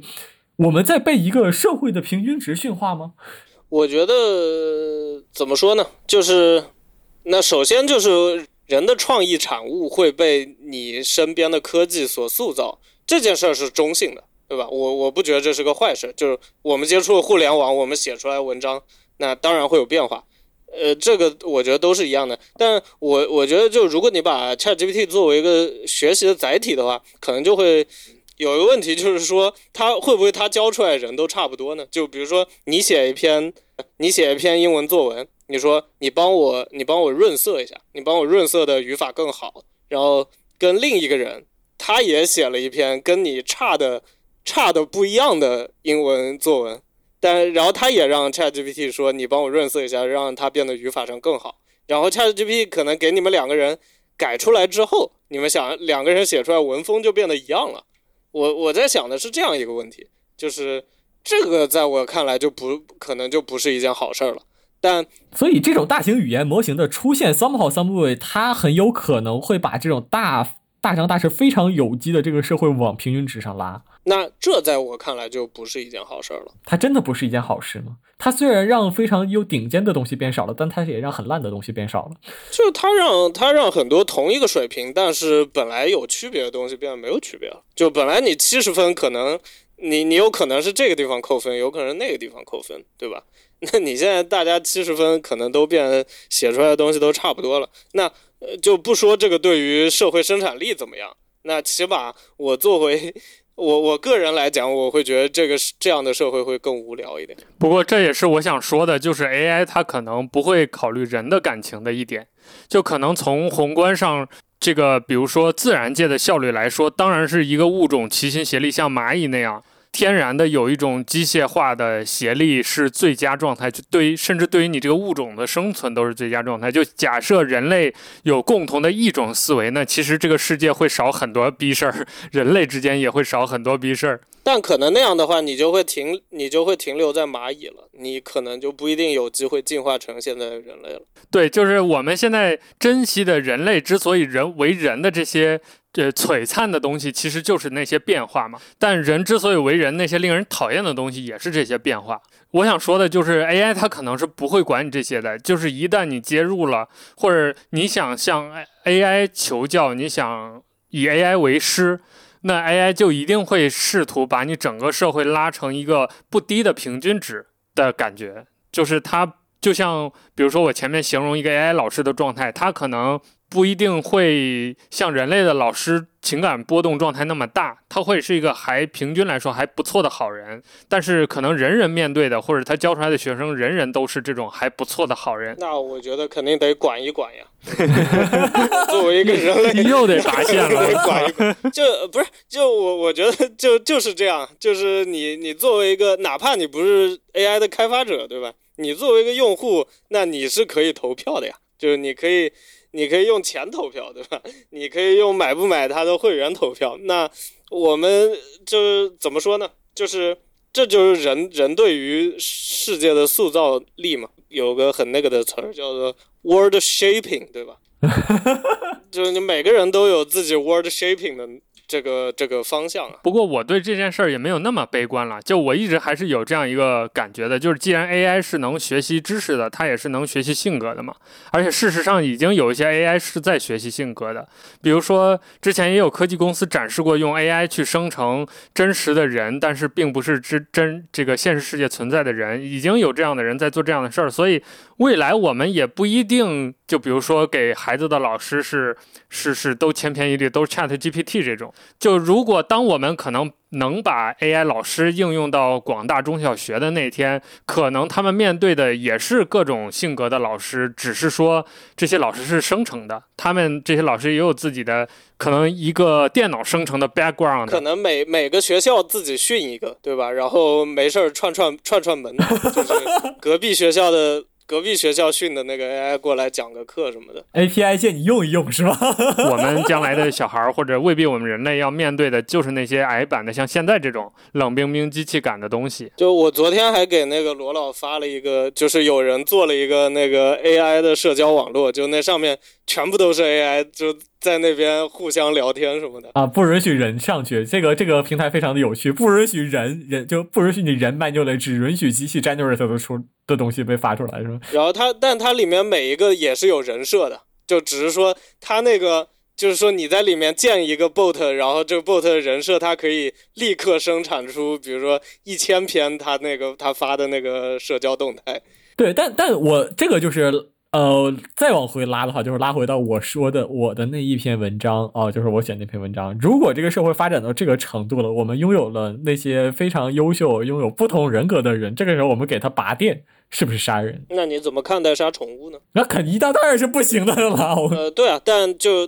对对于杀宠物的法律上的惩罚，即使有。肯定也是比杀人要低的，而且我觉得和杀宠物不同的是，它是硅基生物嘛。那就就如果我们把它比作宠物，它也是硅基生物嘛，就跟我们还有一个物种之间的隔离，它不像我们跟猫和狗，就我们是打开打碎了分子，其实是同一个东西。就是 AI 这个东西打碎了分子都跟我们不是同一个东西，所以我们天然的在道德上对他们其实更冷漠或者更没有愧疚心的。拔电这件事儿对我们来说，可能情感上没有那么的痛苦。而，不是，而且你要想，就是对于起码就我们现在技术可以想象的 AI 来说，你拔电它也没死啊，对吧？你没把硬盘砸了，你再给它通电不就行了？对，那我们再问，你把它硬盘砸了这件事情呢？那我我觉得可以类比，就是那你支不支持杀陪伴动物呢？就哪我我们承认它是一个动，呃，我们承认它是一个生物好了。那这样的话，那。那首先他不是人，对吧？对他不是作为人的法律你作为人的法律来讲，那总是人类中心的。我很我很难想象非人类中心的人类法律，对吧？你你要么你就说我 AI 已经强大到我不 care 你人类怎么想了，那他来统治人类，那那没办法，对吧？你人类不想可能也没办法，那那是另一那是另一回事儿。那我们说的是，就在你的人类仍然对于 AI 有掌控力的时候，呃，那这个时候我们要讨论的可能就是，那它可能就会变成一个类似动物的状态吧。那我们当然也有动物保护法，对吧？那但但是你杀一个动物的惩罚总是不如你杀一个人的，我觉得就是这样。但动物，但我们说回来，动物可能情绪情感没有那么强，动物也不会讲话。那如果今天你家猫突然变成了猫娘，它开始 学会了和你讲话的话，这件事情它的性质可能就会不一样了。对，这个其实就是我所担忧的。那这个可能就变成了一个对于智，就所谓所谓智慧生物的定义的讨论嘛，因为就呃说生物有很多，但是目前我们知道的智慧生物可能还是只有人类一个。是只有人类一个，但是现在我们那如果我们发现，突然增对对突然增加了一个这件事情，就会变得非常非常的可怕。这也就是我当时为什么写那篇文章，就是我们从这篇文章起来的讨论，最后呃也是我我在那篇文章！我所、我突然想到有一个东西没讲，就是说你对于 AI 的发展要不要有那个监管之类的？就这个我记得当时也提了一下，不过感觉今天聊的有点太长，今天聊的有点太长了，但不但如果你想聊，我们也可以加嘛，反正节目不是咱们自己写。先看看反响吧，万一的全都是骂我们的，那就算了。那我我觉得大部分可能是一个小时都没听完就关了的。我是觉得罗老说的那种 AI 拔线的伦理问题，可能要到它要搭配一个实体。就如果你永远面对一个计算机在那儿跟 Chat GPT 聊，它再像人，你也觉得它最多是个网友。除非它有一天就是真的造成了人形，就比如说一个高仿终结者，对充充气娃娃加上 Chat GPT，可能会才会真的，它又是个智能生物，我觉得人类才会有真正的动心吧，就是说会在拔线的时候觉得残酷。OK，那我们今天就到这儿吧，就就不说结语了，这 已经三个小时。结结语就是国际歌呀。好，那感谢各位听众朋友们的收听，我们就下期再见。大家有什么感想，评论区见吧。如果还想让我们再聊第二期，也欢迎讲一讲，看有多少人。我们就再再我们就再来一个膀胱挑战赛，那 我们就下期开场就国际歌，他妈的共产主义就接上了。我支持我支持。那就这样的这样，大家大家拜拜拜拜。